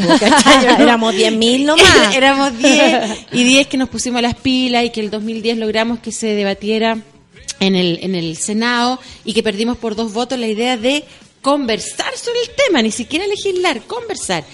Y entonces pues ya cada uno trabaja en distintos lados, pero también esto tiene que ver con nuestras pasiones, de, de promocionar los derechos sexuales y reproductivos, de promocionar la prevención del embarazo, la educación sexual, eh, el aborto sin riesgo, la diversidad sexual. eh, la gente que quiere tener guagua no puede, ¿cachai? Reproducción También eso es, asistida, sí, que es súper sí. importante. Y, y carísimo. Carísimo. Y, y también tienen que tener un- un- una contención psicológica, tal cual como cualquier persona que está sufriendo alguna dificultad. Entonces, esto es que se nos amplió. Claro, Pero nos concentramos claro. en el proyecto de ley porque obviamente creemos que es una necesidad básica. Porque cuando tú vayas a reunión internacional te dicen, pero Chile es un país también que le va económicamente, pero ustedes tienen los mejores futbolistas y, te meten todo eso. ¿Y por qué no dejan a las mujeres decidir? Y entonces ¿Qué respondes tú cuando te preguntan eso afuera?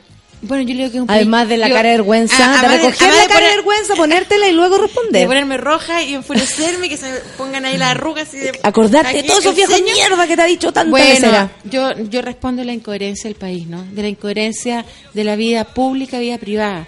De que finalmente cuando sabemos, y todas sabemos porque tenemos amigas, que tú puedes ir a una clínica privada y te haces un aborto por un millón, por dos millones de pesos, y te lo haces bien. Con una cerradita de ojo. Una cerradita de ojo, te lo haces bien, en buenas condiciones de seguridad, porque Sí. además el aborto, si te lo hacen en un lugar seguro, es muy rápido. Sí, Es- eh, una entrada y salida a la, a la- a- o sea, por- a mí una vez me dijo una amiga, y me echó tres, con una libertad, y yo quedé así como, ah, ¿qué? Sí. Dime tú eh, si quisieras esto hacerlo alguna vez, porque yo te doy mi doctor, y me llamó la atención la rapidez con que, y la liviandad con que, yo estando de acuerdo con todo esto, con la libertad de, de que tenemos de, me llamó la atención como, y yo decía que heavy, porque a lo mejor una cabra que realmente lo necesita, yo tengo más de 30, ¿cachai? O sea, Sí. hasta ahora me podría rascar con mis propias uñas, Sí. pero realmente una cara que no, tiene este este roce. no. Para ¿Y sabes lo conocer a esta amiga que me hace ¿Y sabes dato. lo que pasa con- esas son las redes, ¿cachai? Claro, igual Entonces- lo encontré loco ese dato, así como, oye, bueno, así es re fácil, tú le cerras Bueno, el ojo al weón y va a cachar. Pero yo creo que ahí también hay otro tema. Sí.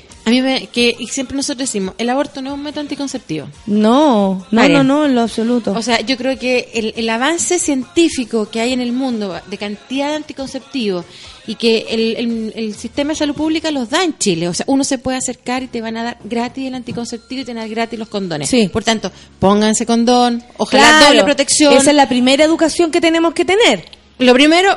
eh, Todos eh, queremos evitar llegar al- al a la decisión de, hacerse un aborto. Por supuesto. claro. Y en el caso de, la- de las tres causales, yo te diría que es lo mínimo, Natalia. Es cuando tú deseas un embarazo, te embarazaste rico con tu pareja, lo decidieron, compraste la cuna, qué sé yo, todo lo que implica que tú estás ahí hablando, bueno, que no es como la que no se dio cuenta y llegó al hospital y tú, no, cuando hay un proceso así, Sí. que está bonito, lindo, y te dicen, ¿sabes que tú tenías una enfermedad? No, ¿sabes que tu hijo viene, eh, es inviable? el dolor que hay ahí es tan grande, entonces nosotros decimos, primero hay un dolor psicológico muy potente para la mujer y para la familia. Después el médico te dice, sube escalera a ver si pasa algo. ¿Cómo un médico que estudió seis años, más siete especialidades, o sea, como 15 Da años un total, consejo como ese. o sea, es como, usted tiene neumonía, no, tome agüita de eucalipto, están los antibióticos, ¿cachai? Entonces, ahí es cuando decimos, no, no puede ser, es un derecho humano la posibilidad, primero, que te entreguen las nuevas tecnologías, que te den la posibilidad de elegir, que te hagan acompañamiento, no disuasivo, como dice la Soledad Alvear, que nos quieren a todas tirar un acompañamiento para que después donemos las guaguitas, ¿no? Y todas estas cosas raras que inventan. ¿Y a quién? ¿Donársela a quién? Si con lo que cuesta también adoptar. Bueno, Tampoco dejan adoptar. No dejan adoptar. Tengo varias amigas que están tratando de adoptar, pero son muy Sí. viejos. Tienen 40 años, son muy viejos. Entonces digo, bueno, ¿qué quería? ¿Un cabro en el Sename expuesto a miles de cosas o lo querían una familia Con buena dos personas onda, con dos personas adultas? Mamá, mamá, papá, papá, mamá o sea, con para el lado que se vea y como se quiera solucionar, hay dificultades, po. Mira, Porque si hay- aún así yo quiero, por ejemplo, dar Sí. en adopción mi hijo, tampoco tengo eh, la seguridad de que ese hijo, que sí es mío, pero yo quiero en esta oportunidad hacer esta cosa porque tengo una vida difícil, la, la, la, tampoco me da la seguridad de que mi hijo pueda tener en un futuro, un mejor futuro con- que conmigo. Sí. ¿Cachai? no, Porque se supone que lo estoy dejando ahí para que tenga un mejor futuro. Pero eso yo hablo que es súper cínico este país. Ah. Yo creo que el cinismo es como la estructura básica de la relación humana en Chile. No cuentas, no habla. Después, otro tema, Nata. El 70% de los colegios subvencionados municipalizados no tienen educación sexual. ¿Qué les pasa? Los cabros están empezando a tirar a los 14 años. Ayer Entonces, mostraban en la televisión a una niña y un caso como de lo que ocurre. A una pareja de 13 años y que los niños quedaron embarazados y la mamá decía dentro de su de su pensamiento que ella no habría dejado que la niña abortara. Sentía que tenía que incluso ella como mamá de este cabro hacerse cargo. Y claro, es una opción. Eh, la cabra tampoco lo decía como una opción para ella, tiene 13 años, o sea, probablemente la- le dijeron que también qué tenía que hacer y se hicieron y se están haciendo cargo del- de, la guagua, pero es, o sea, es, es una realidad. Los cabros están tirando a los 13 años. Entonces, sí, desde los 10 deberíamos empezar a decirle, oye, existen este tipo de cosas, este cuidado, conocimiento del cuerpo, porque tú también te cuidáis sin conocer tu cuerpo, sin saber ni siquiera cómo eres. Entonces, estáis aplicando pastillas, por ejemplo, pero no caché que tení un ciclo, a lo mejor nadie te lo explicó. Es Yo, súper yo raro. creo po. que, yo creo que hay mucha ignorancia Sí. en los cabros. Claro, felizmente está los medios de comunicación hoy día, internet, que tú te puedes informar, pero también es ver en qué página web te informás y cuál es la- el tipo de, de, de- cuestiones que te, te enseñan. Entonces, ¿qué es, lo, ¿qué es lo que produce esto? Uno, hoy día tenemos 600 y tantos casos anuales de adolescentes con VIH-Sida. Y les Además, aviso- otra. les aviso, el arista. VIH no es una enfermedad crónica. Ok, Para la nada. gente no se muere porque toma remedio, pero las condiciones de calidad de vida bajan muchísimo. Entonces, no es necesario agarrarte una enfermedad porque querías tirar. Eso es como una, una cosa básica. Aumenta la gonorrea, aumenta la sífilis. Entonces, todo esto es un mundo que se calla, que se calla, que nadie quiere, menos quiere legislar y menos quieren hacerse cargo en la supuesta familia, que además los papás muchas veces con serios problemas en la sexualidad, ¿no? Mm. Porque otro tema, y perdón que me pasen de un... Pero es Dale, que me va- nomás, van dale surgiendo. ¿no? Pero estuve el otro día en un, seminario súper bonito con 300 adultos mayores sobre sexualidad. Y claro, tú no hay a la reproducción, por razones obvias, pero tú crees que el, el país no, no asume que las personas mayores de 60 años sí tienen sexo? Tienen sexo. Claro, tienen sexo. también como si se acabara también y no existe el adulto mayor con como Con como en plenitud, digamos. Claro, entonces ahí pues, yo quedé súper impactado un señor, 71 años, y me dice, se acerca, muy amoroso, y me dice, pucha, yo le pedí a mi, a mi esposa que tuviéramos sexo, y tuvimos, pero le dolió, claro, pues seguramente la, la mujer ya está con menopausia, ¿cachai? Y hay temas de lubricación, etcétera y me rechazó. y- Absolutamente solucionable también. Yes, hay varios productos, no los voy a nombrar, pero hay productos en la farmacia y esos productos deberían estar gratuitos en los consultorios. ¿Sabéis por qué? Para cal- para la mejor calidad de, Para sex- más- de sexo, pues, obvio. Y, y claro, y ahí me decía, y yo quiero pololear, pues quiero pasarlo bien. Entonces dije, bueno, llegue un trato con su señora, si no quiere tirar, póngase a pololear, pues. Porque ¿sabéis qué pasa? Que yo creo que el sexo, la vida afectiva, pasarlo bien, te hace, te hace bien, te hace, te revitaliza. Entonces no tenemos ni que cas- castigamos a los adolescentes, castigamos a los adultos y a las adultas mayores. A las mujeres. Y entre medio, a las mujeres, por supuesto. A lo labo. Y entre medio nos pasan cosas entre los 25 y 40 años, que si tenemos un hijo, y si no queréis tener el hijo, y si no queréis ser mamá, entonces estamos llenos de prejuicios que ahí tienen que ir con un sistema patriarcal y machista que no. Oye, la nos gente llena. nos está Ya, contando, dale, dale. nos está hablando Ya, un montón cuenta. de... O sea, en realidad, bueno, te mandan un montón de besos. La Gigli de Argentina dice, sufrí abuso, eh, quedé embarazada, decidí tenerlo, pero tuve un aborto espontáneo, no fui al hospital por el maltrato. Y esto en Argentina. En Argentina, Que bueno. también están en la misma La lucha misma, y están por aborto legal. Están por aborto Están legal. haciendo lo mismo. Incluso las comediantes allá están en la misma pelea que yo. Jimena Verónica dice, si quiere pasarlo bien, protéjase con una violación o abuso, debe ser una opción también. Claro, por supuesto, en una violación no te podéis proteger. Ayer me salió un gallo diciendo que, eh, que estábamos confundiendo violación con violencia. Ay, por favor, por favor, a ver si la- hay violación. Es como la diputada Turres que dijo que había Lo violaciones mismo. no violentas. ¿Aló? Perdón. que la violó. La, que puta, a mí, a mí me, me explota la cabeza de, de Pero dale, chistes dale, dale. atroces más encima. Manso Woman dice: da rabia la liviandad con la que se opina de estos temas dolorosos, como la violación o la ivia- ivi- la inviabilidad del feto. Eso es triste. Hay mujeres que pasan nueve meses con un bebé muerto adentro, ya un feto muerto. ¿Sabes No es, no es humano para pensarlo. O sea, es que yo creo que tiene que ver con una política de... O sea, además de esto de meterse en el poto de la gente, que es algo como una costumbre aquí, súper eh, cuática, eh, muy fuerte, tiene que ver también con, con la calidad de vida. Y que no se asume que el sexo también es calidad de vida. Y que calidad de vida también es salud. Y ahí entre medio se junta todo. Sí. O sea, si a ti te violan, alguien te tiene que cuidar. Así es. ¿Cachai? Y si a ti te, te agreden, también, pero uno siente que finalmente nadie te ayuda. ni a abortar ni a tener hijos. No. Porque el momento que decidáis tener hijos también tenía otra presión más. ¿Sabes que es súper importante lo que decís, Nata? Porque el, en, en la época de Lagos, Lagos, señor Lagos, eh, hubo una, una ley que para la- las embarazadas pudieran seguir estudiando en los colegios. Costó muchísimo. Me acuerdo, ¿Te acordáis? me acuerdo, Costó muchísimo sí. que los directores, Sí. hombres y mujeres, directores, directoras, entendieran que si una niña quedaba embarazada, niña, para mí los 13 años son niñas, no, por favor, lo digo con mucho cariño. La niña de que yo vi ayer eh, con guagua era una niña. Niña. Niña. O sea, uno a los 13 tiene que Ni siquiera estar tenía jugando. como cosa de, de físico de mujer. ¿Cachai? Por último, nada. no. Entonces, Niña, niña. en ese tiempo te decían, bueno, pero las mujeres siempre están preparadas para tener hijos. No, señores, las mujeres no estamos siempre preparadas para tener hijos porque biológicamente a los 13 años un, un embarazo es poco viable. De hecho, el niño que de la historia que te cuento de ayer quiso eh, reconocer a su guagua y no lo dejaron, porque la ley no deja con un niño a un niño de 13 años reconocer un hijo. No, si to- ¿viste? ¿Cachai? Todo, todo es una locura. Entonces, el, el- en ese tiempo no podía, las niñas no podían seguir estudiando. Todavía hay algunos, algunos colegios que todavía ponen tensión. En los colegios católicos, porque cómo le vas a dar el ejemplo a la otra en un embarazo. Entonces, se ha avanzado. Puede funcionar totalmente lo contrario. Uno ve a la, a la amiga Embarazada y dice, no, yo no, me cuido mejor, cuidémonos cabras que podemos quedar como la amiga. Entonces, lo que tú ves es que, primero, es un Estado que no acoge, Mm.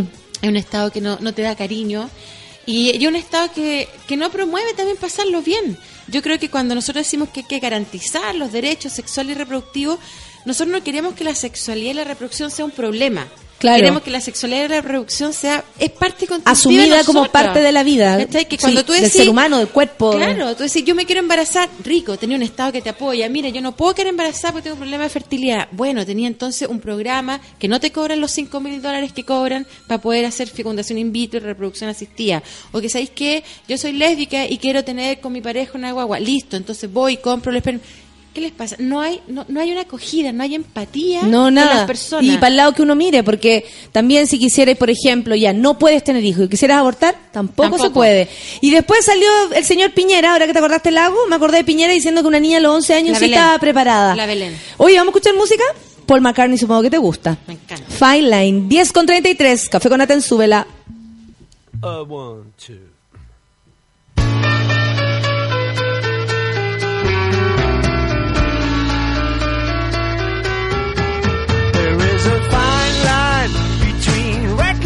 And courage. It's about time you understood which road to take. It's a fine line, and your decision makes a difference. Get it wrong, you'll be making a big mistake. Come home,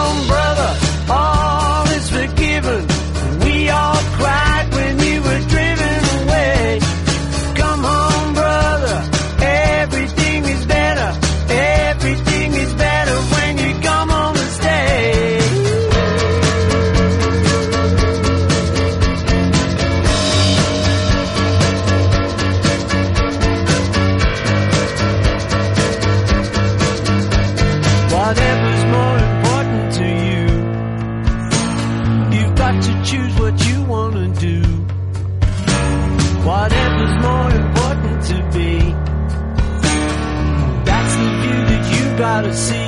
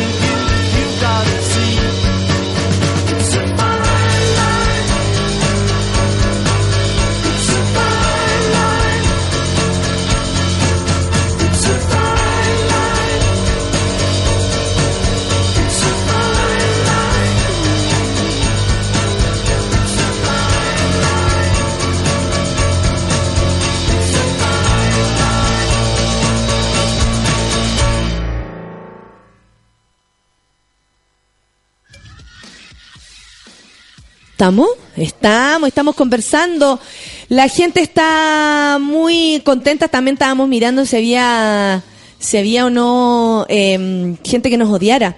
Mira, la Josie Freire dice, tengo un grupo de amigas y tenemos un colectivo. Brindamos ayudas a, eh, ayuda a mujeres violentadas. Cuidémonos entre nosotras. Qué y bueno. probablemente son niñas que se organizaron Yo- y ¿sabes ayudan qué? hasta eh, en lo que se pueda. Que yo creo que lo que ha surgido este último tiempo y estos últimos dos, tres años, que es como para hablar feminismo, que no- Por la- supuesto. nuestra idea es la feminazi, ya a mucho orgullo feminazi, Feminazi. feminazi, mucho orgullo. Eh, eh, además tengo una foto que salgo en nazi, ¿tú te acordás que te la mandé una foto que sale Laura Albornoz, la, la Bea Sánchez, yo como en la campaña, y estamos vestidas de nazi. Yo le agradezco a los conservadores porque salgo súper flaca y estoy feliz. Con eso me conformé. ¿Cómo salgo flaca? Listo. Listo. Aunque sean así. No, unos imbéciles que hayan hecho eso. Pero Muy mira, creativos. ¿Sabéis? La- pero ¿sabéis qué? Lo, lo, lo bueno es que yo creo que estos últimos años las mujeres jóvenes Mm. se, han autoidentificado con el feminismo. No sé si han leído sobre feminismo. Poco importa. Claro, En claro. algún sentido poco importa, sino que tiene que ver con esta condición de nuestros derechos, el respeto a nuestros cuerpos. Y yo creo que se están armando muchos colectivos, como el que acabé de nombrar, de, de mujeres, de cabras jóvenes, que se ayudan. Porque sabéis que es tanta la desprotección. Hay que armar red, claro. Hay que armar red. Sí. Entonces, y hay muchas redes, hay, hay no redes solamente acá en Chile, eh, hay redes latinoamericanas, y en eso yo, aunque me reten, me expulsen, me digan no sé qué, después mi fundación me da lo mismo, esto lo digo a, a título personal, eh, porfa, si usan misopostrol, no lo usen mal. Hay una cantidad de dealers, que le digo yo a los dealers del misopostrol vendiendo en las calles, ojo con eso. Eh, el miso no se pone en la vagina, ojo con eso también. Y yo creo que es súper importante porque si no nos autodañamos. Mm. Entonces, eh, en eso, buscar información. Hay, hay, información, y, sí. y creo que en eso hay que ser súper responsable, digamos, para que no nos hagamos más daño nosotros mismos. Mira, la Andrea Cabeza dice en el 2007 salí del colegio y nos quitaron la graduación porque cuatro compañeras estaban embarazadas. ¿Cómo no van a pensar en abortar? Claro, porque también de repente sentís como que, que- eh, como- yo tengo como esa sensación que no hay escapatoria. Sí, claro. que no hay escapatoria. pero tení- pero- si quedo o no quedo embarazada, igual no tengo escapatoria. Me van a guayar igual. Sí, sí, pero además, pero mira, mira, tú vayas a cualquier colegio y siempre en la misión va a estar el cuidado de la familia. Sí. Vaya a revisar las políticas públicas, todos los textos que hay en el Estado y la misión, el cuidado de la familia. Y el cuidado, y yo digo, a ver, ¿están cuidando de verdad las familias? Familias, entre- con ese final. Y no, po, porque cuando si a esta niña no le permitieron licenciarse, que es un acto simbólico, entretenido en cuarto medio, que uno llega así, pero... 20 minutos dura la lecera también, o sea, también. 20, claro, el certificado donde sacáis la foto La con foto mamá, el con los con la papás que se sacaron la cresta para poder que tú estudiaras y también. Entonces, eso Embarazada o no embarazada, igual se sacaron la cresta para que estuvieras ahí. Ahora, todos esos hechos, todos esos hechos, que ojalá que no prescriban, que es lo que estaban pidiendo ahora con la Sí, ley de sí. por el tema de violación y de abuso sexual, todos esos hechos uno los puede llevar a tribunales, chicas. Uno puede a tribunales y exigir los derechos, porque los derechos sexuales y reproductivos están reconocidos como derechos humanos. No es una locura de las feministas bigotudas del mundo, como nos dicen. Son reconocimientos de Naciones Unidas, están en tratados internacionales, y entonces hoy día hay muchos más abogados y abogadas que se han especializado en el tema. Y por eso tenemos casos como, no sé, cuando se llegó con el caso de la Karen Natala Sí. a, a la Corte Americana, o con el móvil que ganó ahora y que están negociando para que pueda haber un matrimonio igualitario. Hay posibilidad de ejercer derechos y eso es a través del empoderamiento. O sea, la área es como rara, pero... sí, me da terror. Sí, pero no se asuste. Sí, es como empower, es como... No, y aparte que él encuentro como media masculina, como Es eso de- masculina. De, empoderarse. Sí. Yo no quiero tener el poder de nada, yo quiero solamente poder decidir por mi cuerpo. Pero yo, yo creo, nada que en algún minuto se tuvo que usar eso Sí. como política, pero nada, yo creo que se trata de que la- las mujeres podamos decidir tranquilas, con información. Tener opciones, sí, eso es lo que eso es lo que yo tampoco comprendo de quienes no no están de acuerdo eh, con una ley, porque una cosa es que tú no estés de acuerdo en abortar tú misma Sí. o en que tus hijos, la opinión que tengáis, pero la otra es eh, es hacer una ley que les prohíba a todos hacer algo que a ti no te gusta. Mira, Eso es hay- raro. yo creo que hay, hay dos cuestiones. Una que es más, que tiene que ver con un orden social que no quieren cambiar, ni lo aceptan. Piénsate que hace poco tuvimos recién un acuerdo ya en pareja.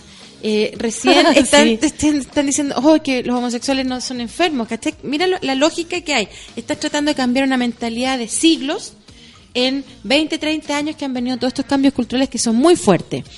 pero es un grupo de privilegiados los que están decidiendo sobre la mayoría. Y ahí es la injusticia. Si tenemos un 70% de apoyo en, en las tres causales del aborto, lo más probable es que si hacemos una encuesta de educación sexual, que el 90% de la gente quiere educación sexual. Por supuesto. Entonces, ¿y qué tenéis? Que un grupo de legisladores que se creen, además, dioses, decían por nosotros. Y esa es la injusticia, ¿no? Eso yo creo que es lo, es lo peor. Pero, pero además es... eh, que por una moral. Mira, yo no, yo no tengo nada contra las religiones. No, yo vengo no, una familia súper religiosa, mamá católica, papá ortodoxo, Es que es con los lindo que existamos ¿cachai, todos, no? que cada uno piensa, crea y Pero ¿sabes qué? La, la libertad de conciencia. Sí. La libertad de conciencia es lo que nos permite convivir en la humanidad. Porque si no, ¿qué nos pasa? El fundamentalismo. ¿Y el fundamentalismo qué es lo que es? Es que yo no respeto al otro y ¿qué termino haciendo? Matándolo. Claro. Cuando tú empiezas a, a mirar lo que está pasando alrededor del mundo, en las guerras las guerras que hoy día tenemos, o cuando vemos que las mujeres no las dejan eh, andar eh, sin, sin burka, las, Las obligan a tapan, vestirse de cierta No manera. las dejan estudiar, no las dejan pintarse los labios, no las dejan subirse el vestido hasta, hasta la pantorrilla. A ver, tú dices, a ver, ¿qué es lo que hay detrás de ahí? Entonces lo que hay es una subordinación, dominación, y entonces empiezan todas estas Y palabras que un nos duelen. terror a que de verdad nos demos cuenta del poder que tenemos. Eh, que yo creo que eso, lo También. único que veo a través de los hombres es miedo. Miedo. miedo. a que pensemos, miedo a que su mujer se ría más fuerte, miedo a que sea ella la que lleva el pan a la casa, miedo a que sea ella la que le diga a sus hijos lo que tienen que hacer, miedo a que ella le diga a él cómo se tiene que poner de manera sexual en la cama porque a lo mejor ella lo disfruta de cierta manera. En el fondo, miedo a compartir.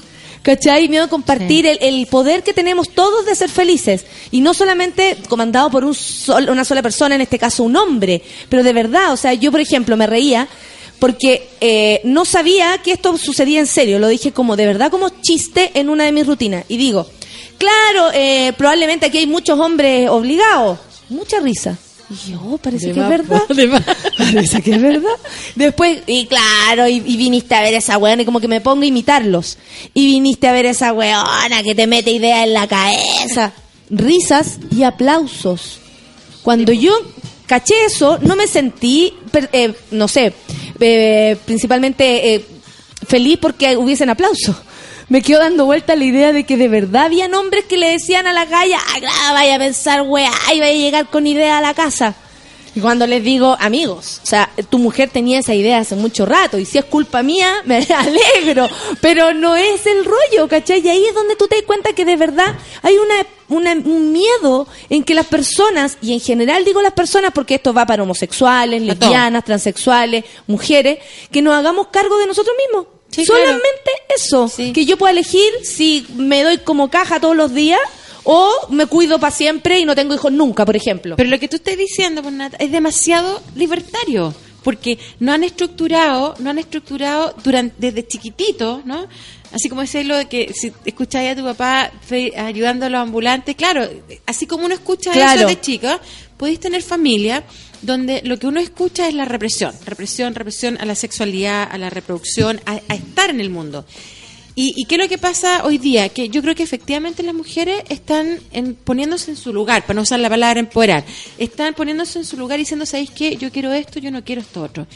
Y eso no es, es una cuestión tan básica en el ser humano, tener empatía con lo que uno misma quiere, ¿cachai? No quiero pasarlo mal, no quiero tirar así, quiero tirar de esta, de esta forma.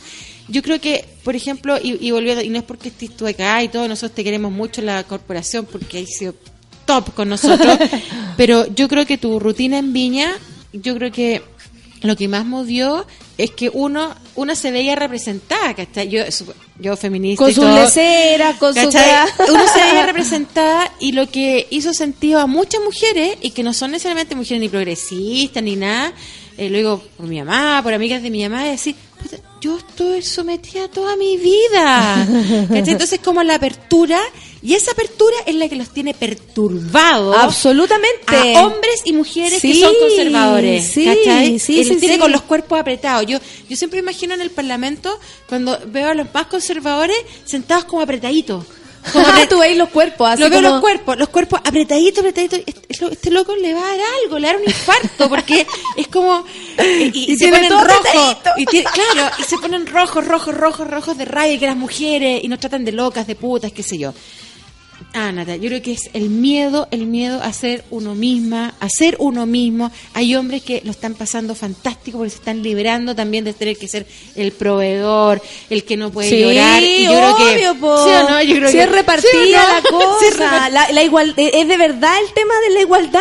que tiene que ver en una casa compartir labores, la plata. Eh, Es tú nivelar pa' arriba, al Es nivelar para arriba para que todos estemos eh, más acompañados, más, más en comunión a hacer las cosas, más en compartir. ¿Tú sabes lo que Una significa weá con- que nos hace bien a todos. a todo? ¿Tú, tú sabes lo que significa para los hombres sentir que tienen que ser los proveedores siempre? Es una, es un, Hay sí. hombres que les gusta ser los proveedores siempre, no, y yo no. Oye, aparte que gano muy poca plata. Pero, pero hay gente que le, le, le- le acomoda porque así mantienen como este poder. Que, Este que antes- estatus, este es que antes era como una cooperación, cuando la mujer era dueña de casa y el hombre trabajaba, ahí se entendían ciertas labores. Claro, y era normal y estaba era bien ta- porque... Porque así- así, así nos siempre, estábamos organizando. Así era siempre y era bien porque eran dos trabajos distintos, ¿cachai? Pero ahora ya que la mujer puede trabajar, no puede estar todo a cargo del... ¿Sabes que el otro día salió una, un, un, me dio ganas de comentarlo, una, un comenta, o sea, una- un estudio sobre que las mujeres ahora estaban eh, trabajando menos o habían menos asesoras del hogar. ¿Cachai? Menos mujeres que se dedicaran a, a- a ir a hacer aseo a otras casas. Y nunca salió dentro de todas estas razones por las cuales las mujeres no están optando por ser amas de casa, o perdón, o, o nanas, por ejemplo, nunca salió que de verdad cacharon que habían otras cosas que hacer. Que la galla, o sea, el otro día yo necesitaba disfrazarme Ya. y caché una mina que vendía en no sé dónde era el Lampa, por ejemplo, en su casita, compró con la misma plata que a lo mejor gastaba para venir a hacer aseo acá a Santiago, con la misma plata compraba eh, materiales y hacía disfraces. O sea, desde su casa, con los ojos ahí en los carros chicos, teji- cosiendo y toda la cuestión, y los arrendaba y tenían plata. Y el marido lo repartía en auto todo el fin de semana. O sea, no nunca estuvo en la opción, la mujer se dio cuenta que es buena para otras cosas y no solamente para las cosas de la casa. Claro. ¿Cachai? Que antes era la opción. Pues ¿sabes qué pasa? Sí, Que básicamente que- por eso también han que- cambiado las yo- Yo cuestiones. creo que todos los estudios, les- eh, eh, los estudios y las notas de prensa que muchas veces eh, aparecen, les falta esa empatía, lo que tú decís, porque eso es empatía con la vida. Uh, nuestro tema de la semana. ¿Cachai? Porque en el fondo decir, si yo me doy cuenta que puedo hacer otra cosa, ¿por qué no la puedo hacer? ¿Quién me dijo que no la puedo hacer? Claro. Si en, el, en el fondo, cuando tú decías, no, es que siempre, bueno, estaba la mamá, el papá, el trabajo en la casa, sí, era así. Pero ¿quién dijo que tenía que ser así? Claro. Esa es la pregunta base. Cuando uno se enfrenta a cualquier cosa en la vida, tiene que preguntarse, a ver, ¿y quién dijo que esto Y tenía siempre que las ser mujeres así? han trabajado N, también era Y eh, ahí- lavaban la ropa en su casa y Yo- iban a lavar la ropa a otro. Lo que le falta a la sociedad es reconocer que el trabajo doméstico es un trabajo productivo. Sí. ¿Y qué quiere decir eso? Igual Que de si difícil, nosotros- igual de- Si nosotros sacamos la cuenta de cuánto sale hacer todas las cosas que hacemos en la casa, lavar, planchar, hacer comida, cuidados domésticos, salud, el cabro chico que se cayó, qué sé yo, eh, eh, los vidrios, que los odio. Eh, planchar. Bueno, hacía un cálculo que si tú todo eso lo external- externalizas, tenías que ganar 3 millones de pesos. 3 millones de pesos sale ser dueña de casa en Chile. Que hubo ¡Qué algún político, hubo algún político que nos ofreció plata por dueña de casa, ¿te acordás yo, no? Sí, sí, sí. Señora ofreció eh, jubilación a la dueña de casa. Aún estaba esperando. Entonces, seguimos esperando. lo que tenía 50 eh, años de matrimonio. Ah, claro. demonios! No, Cagué. sí. Tendría que nacer de nuevo. Ya no alcancé a casarme Yo- por yo tanto no- tiempo. No llegué, yo tampoco. no llegué. Cagamos. Entonces, cuando uno dice, bueno, la valorización de los trabajos, la valorización del trabajo doméstico está ausente también en Chile, ¿cachai? No está, no existe. Eh, eh, es, por, es obvio que... la- y ahora hay otro tema, de que las mujeres se están haciendo cargo de eh, los adultos mayores, porque como envejecemos... eh, duramos más, vamos a vivir Claro, más. claro. Entonces no es que vamos a vi- vivir más felices saltando y carreteando, sino que además con enfermedades que se nos van a venir encima. Entonces, ¿cómo compatibilizar eso? ¿Cómo compatibilizar la casa, el trabajo, los hijos, las cosas que tú quieres hacer? Y yo creo, y soy de la convicción profunda, que uno siempre se tiene que preguntar, ¿y por qué no? Claro. ¿Por qué no puedo hacer esto? ¿Quién me dijo que no? No, y aparte que así te, te negáis, si tú lo pensáis bien, como un montón de opciones en la vida. Porque hoy día podía estar acá, mañana puede pasar una cosa y pasáis a, a otra y tenéis que cuidar a tu, a tu abuelo y después pasáis a otro porque a ti te pasa algo o estáis feliz, te vais de viaje. Eh, la vida es tan eh, variable que es súper difícil que se que las cosas sean tan estructuradas y cerradas. Mira, apareció, aparecieron los fotos No, de futbolistas no, si no, que no, vamos a compro, leer. no. No, no vamos a leer. Pero ¿sabéis que son los fotos de futbolistas? Es que hay unas cuentas de Twitter que siempre Ah, molestan a la Natalia, molestan todo el movimiento, pero son como puros perfiles iguales. Así que yo creo Sí, que son sí. Sí. como Y falsos. cuando uno mete, hay pueden como- haber tantos hueones tampoco. No, no, no, no hay. ¿Sabes qué? Yo aquí hablo como socióloga. Las encuestas dicen que no hay. Porque eso es lo que ¡Qué hacen eso es qué lo que hacen las lindo! sociólogas. Revisan encuestas. Las encuestas dicen que no hay No hay- tanto saco wea no, como creemos. No, no, no hay tanto Por saco. Son- son- son- claro. por per cápita no hay. No, sí, eso, es, tienes razón. Eso a mí también me, me ponen unas cosas de fútbol. Entonces, de repente. Los no- perfil, el perfil de futbolista, te digo, aparecieron los perfiles de futbolistas. Fíjate bien. Sí, y son como 100 seguidores, así. Dos, tres, cuatro seguidores. No, y a veces tienen mucho, que también estamos tratando de, encontrar por qué, por qué tienen tantos a veces. Pero mira, hay algo que dice acá un amigo que yo lo quería decir. Solamente porque creo que eh, de eso se trata, de aprender. Confieso que era un acéfalo que creía que el feminismo era igual al machismo. Me abrieron los ojos. Gracias. Roco, Salinas nos da y, por ahí va el camino, amigo. Mira, Esto también le conviene usted. Es fácil, perdón, es fácil Dale, dale. confundirse porque eh, se- es un nombre parecido y alguien que no está metido en internet todo el día puede confundir. Sí. No es tan raro. Pero les cuento algo, mira, Pero, el feminismo, el feminismo es tan bonito, de verdad. Y Claro, aquí, y aquí lo hablo desde, pucha, de, de- de- perdón, me puse académica, pero lo siguiente, no tiene sus pasiones. Pero mira, hay tres grandes mujeres, que es la Simone de Beauvoir, Sí. la Rosa Luxemburgo y la, la Margaret Mead, que son como las precursoras, o son las que yo amo. Cada uno tiene su precursora. La primera, casada con Sartre, gran filósofo, medio machista, por supuesto que no la dejó Es ser que aparte mucho. que la época tampoco da para más. Y la mina hace un libro que se llama eh, El segundo sexo. Y ahí uno dice, wow, yo soy el segundo sexo y no tengo libertad, básicamente. Porque yo le he contado, hay filósofos antiguos que decían que la mujer era un, un tenía- hombre defectuoso. Y no teníamos alma. uh. Un hombre defectuoso. Y podíamos tener Puede hijos. ser, pero no podemos traer alma. hijos al mundo. O No si cerremos- no, no cerremos ese. o si no, pero eh, eh, cachetense entre ustedes. A ver si le sale un hijo por ahí. En Ah, eso en- en eso está. puede. En eso está. En eso está. Están trabajando en eso.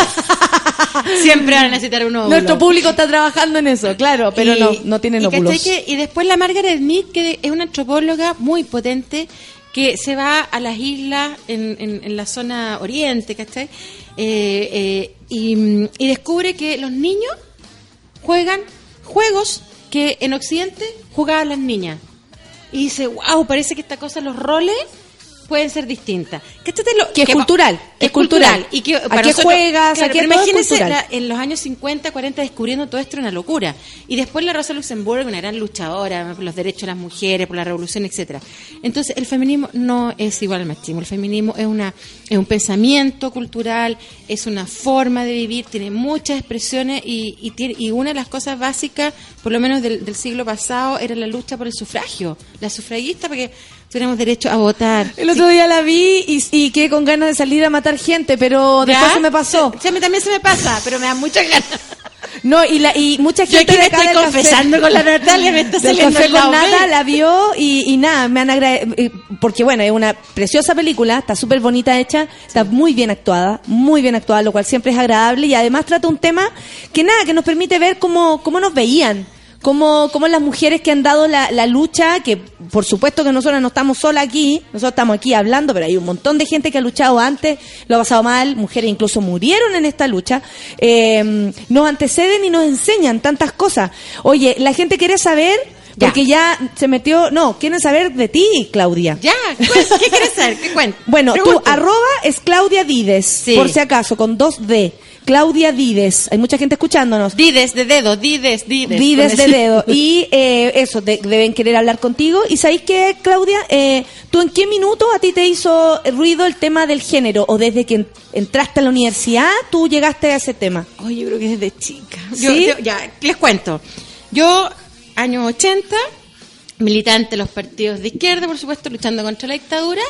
Y hay una cuestión que a mí me llamó la atención siempre. Que siempre las minas éramos las que llevábamos los panfletos, las que éramos los secretarios, las células de los contumbernas y las cosas que teníamos. Y nunca éramos ni las dirigentes, ni éramos las que llevábamos las cuentas, ni las que podíamos armar tampoco la, la- A lo más las secretaria. acciones. Secretaria con cueva, digo yo. Y eso a mí me dolió. Me dolió, me dolió, porque además yo siempre tuve mucha libertad en mi casa. En mi casa vengo con un papá libre pensador, una mamá que quedó embarazada de mí a los 18 años, o sea, Igual embarazo yo, adolescente claro. igual que tú. Eh, así que somos producto de- de- del primer amor potente, digo yo. Y, y yo creo que la casa siempre fue un espacio de mucha libertad, con unos abuelos también muy libertarios por el lado palestino, que soy de origen palestina.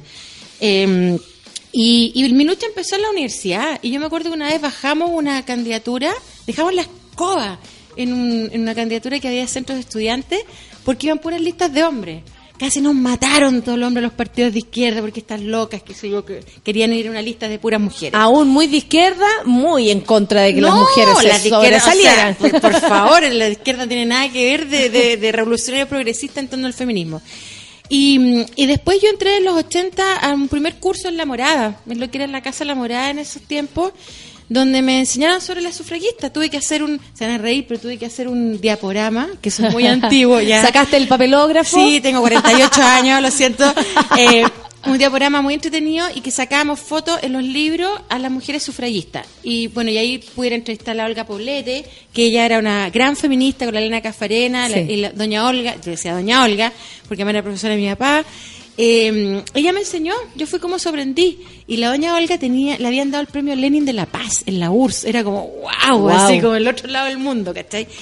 Y, y después, bueno, estudié, pasaron muchas cosas en, en la vida, pero siempre con la pregunta de cuál era mi lugar, de por qué eh, me, parecía que en sociología la cosa de eh, aprenderte todos los autores de memoria y entonces la discusión entre los hombres era muy jodida y que decía el estructuralismo, el postestructuralismo y el post y el pes y el post y a mí no me hacía nada de esos sentidos, nada, nada, me daban una lata atroce las clases de teoría social, encontraba que eran fome y de repente caché que podía meterme en temas de mujeres.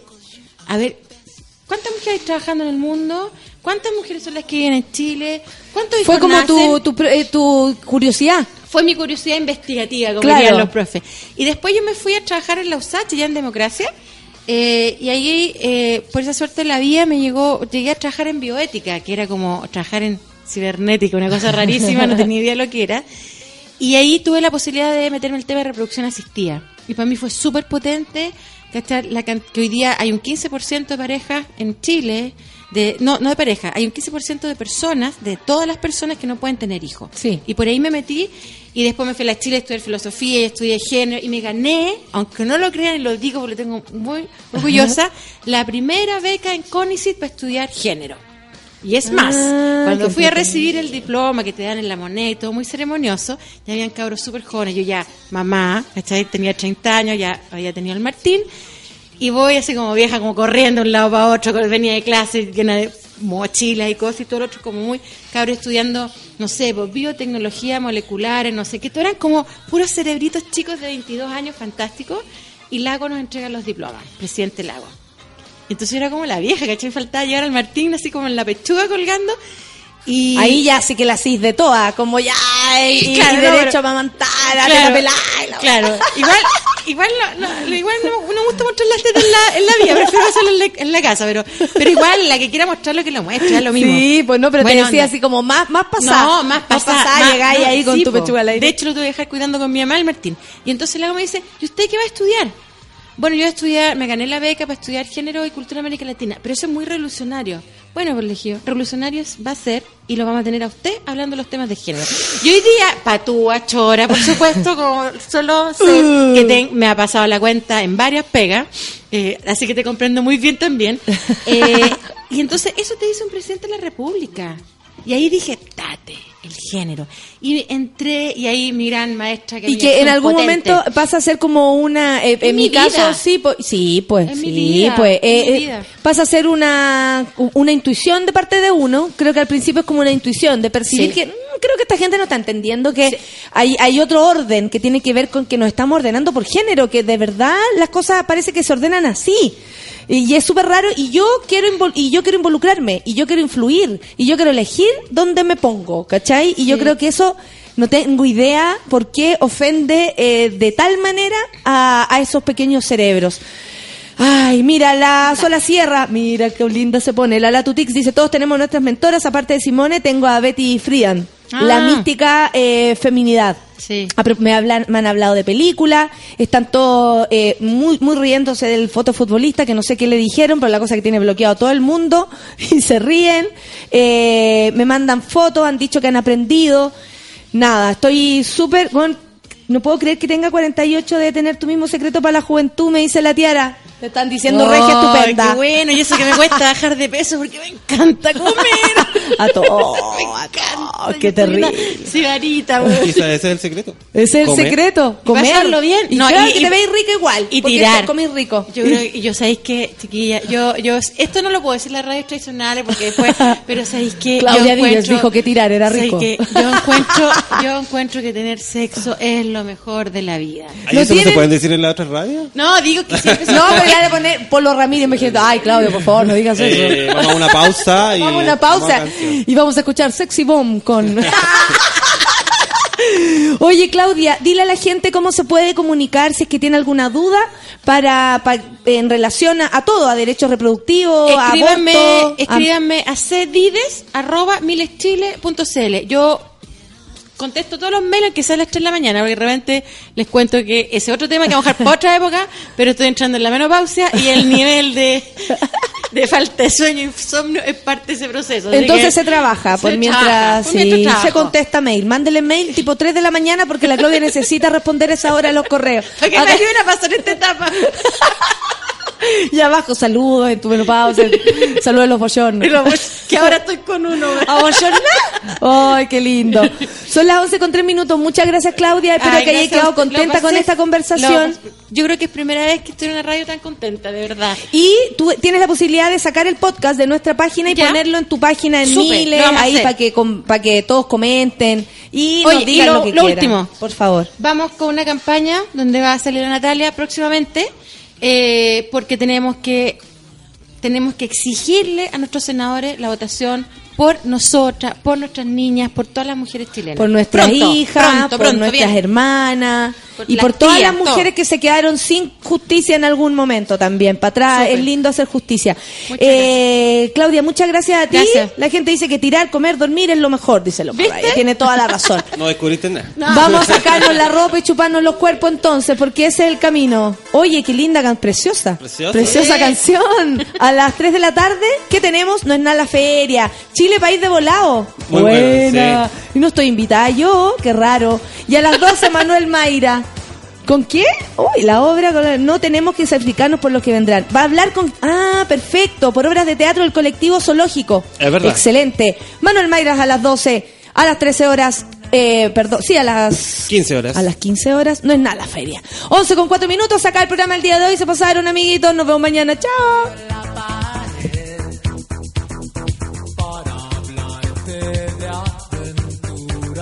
Aventuras, traigo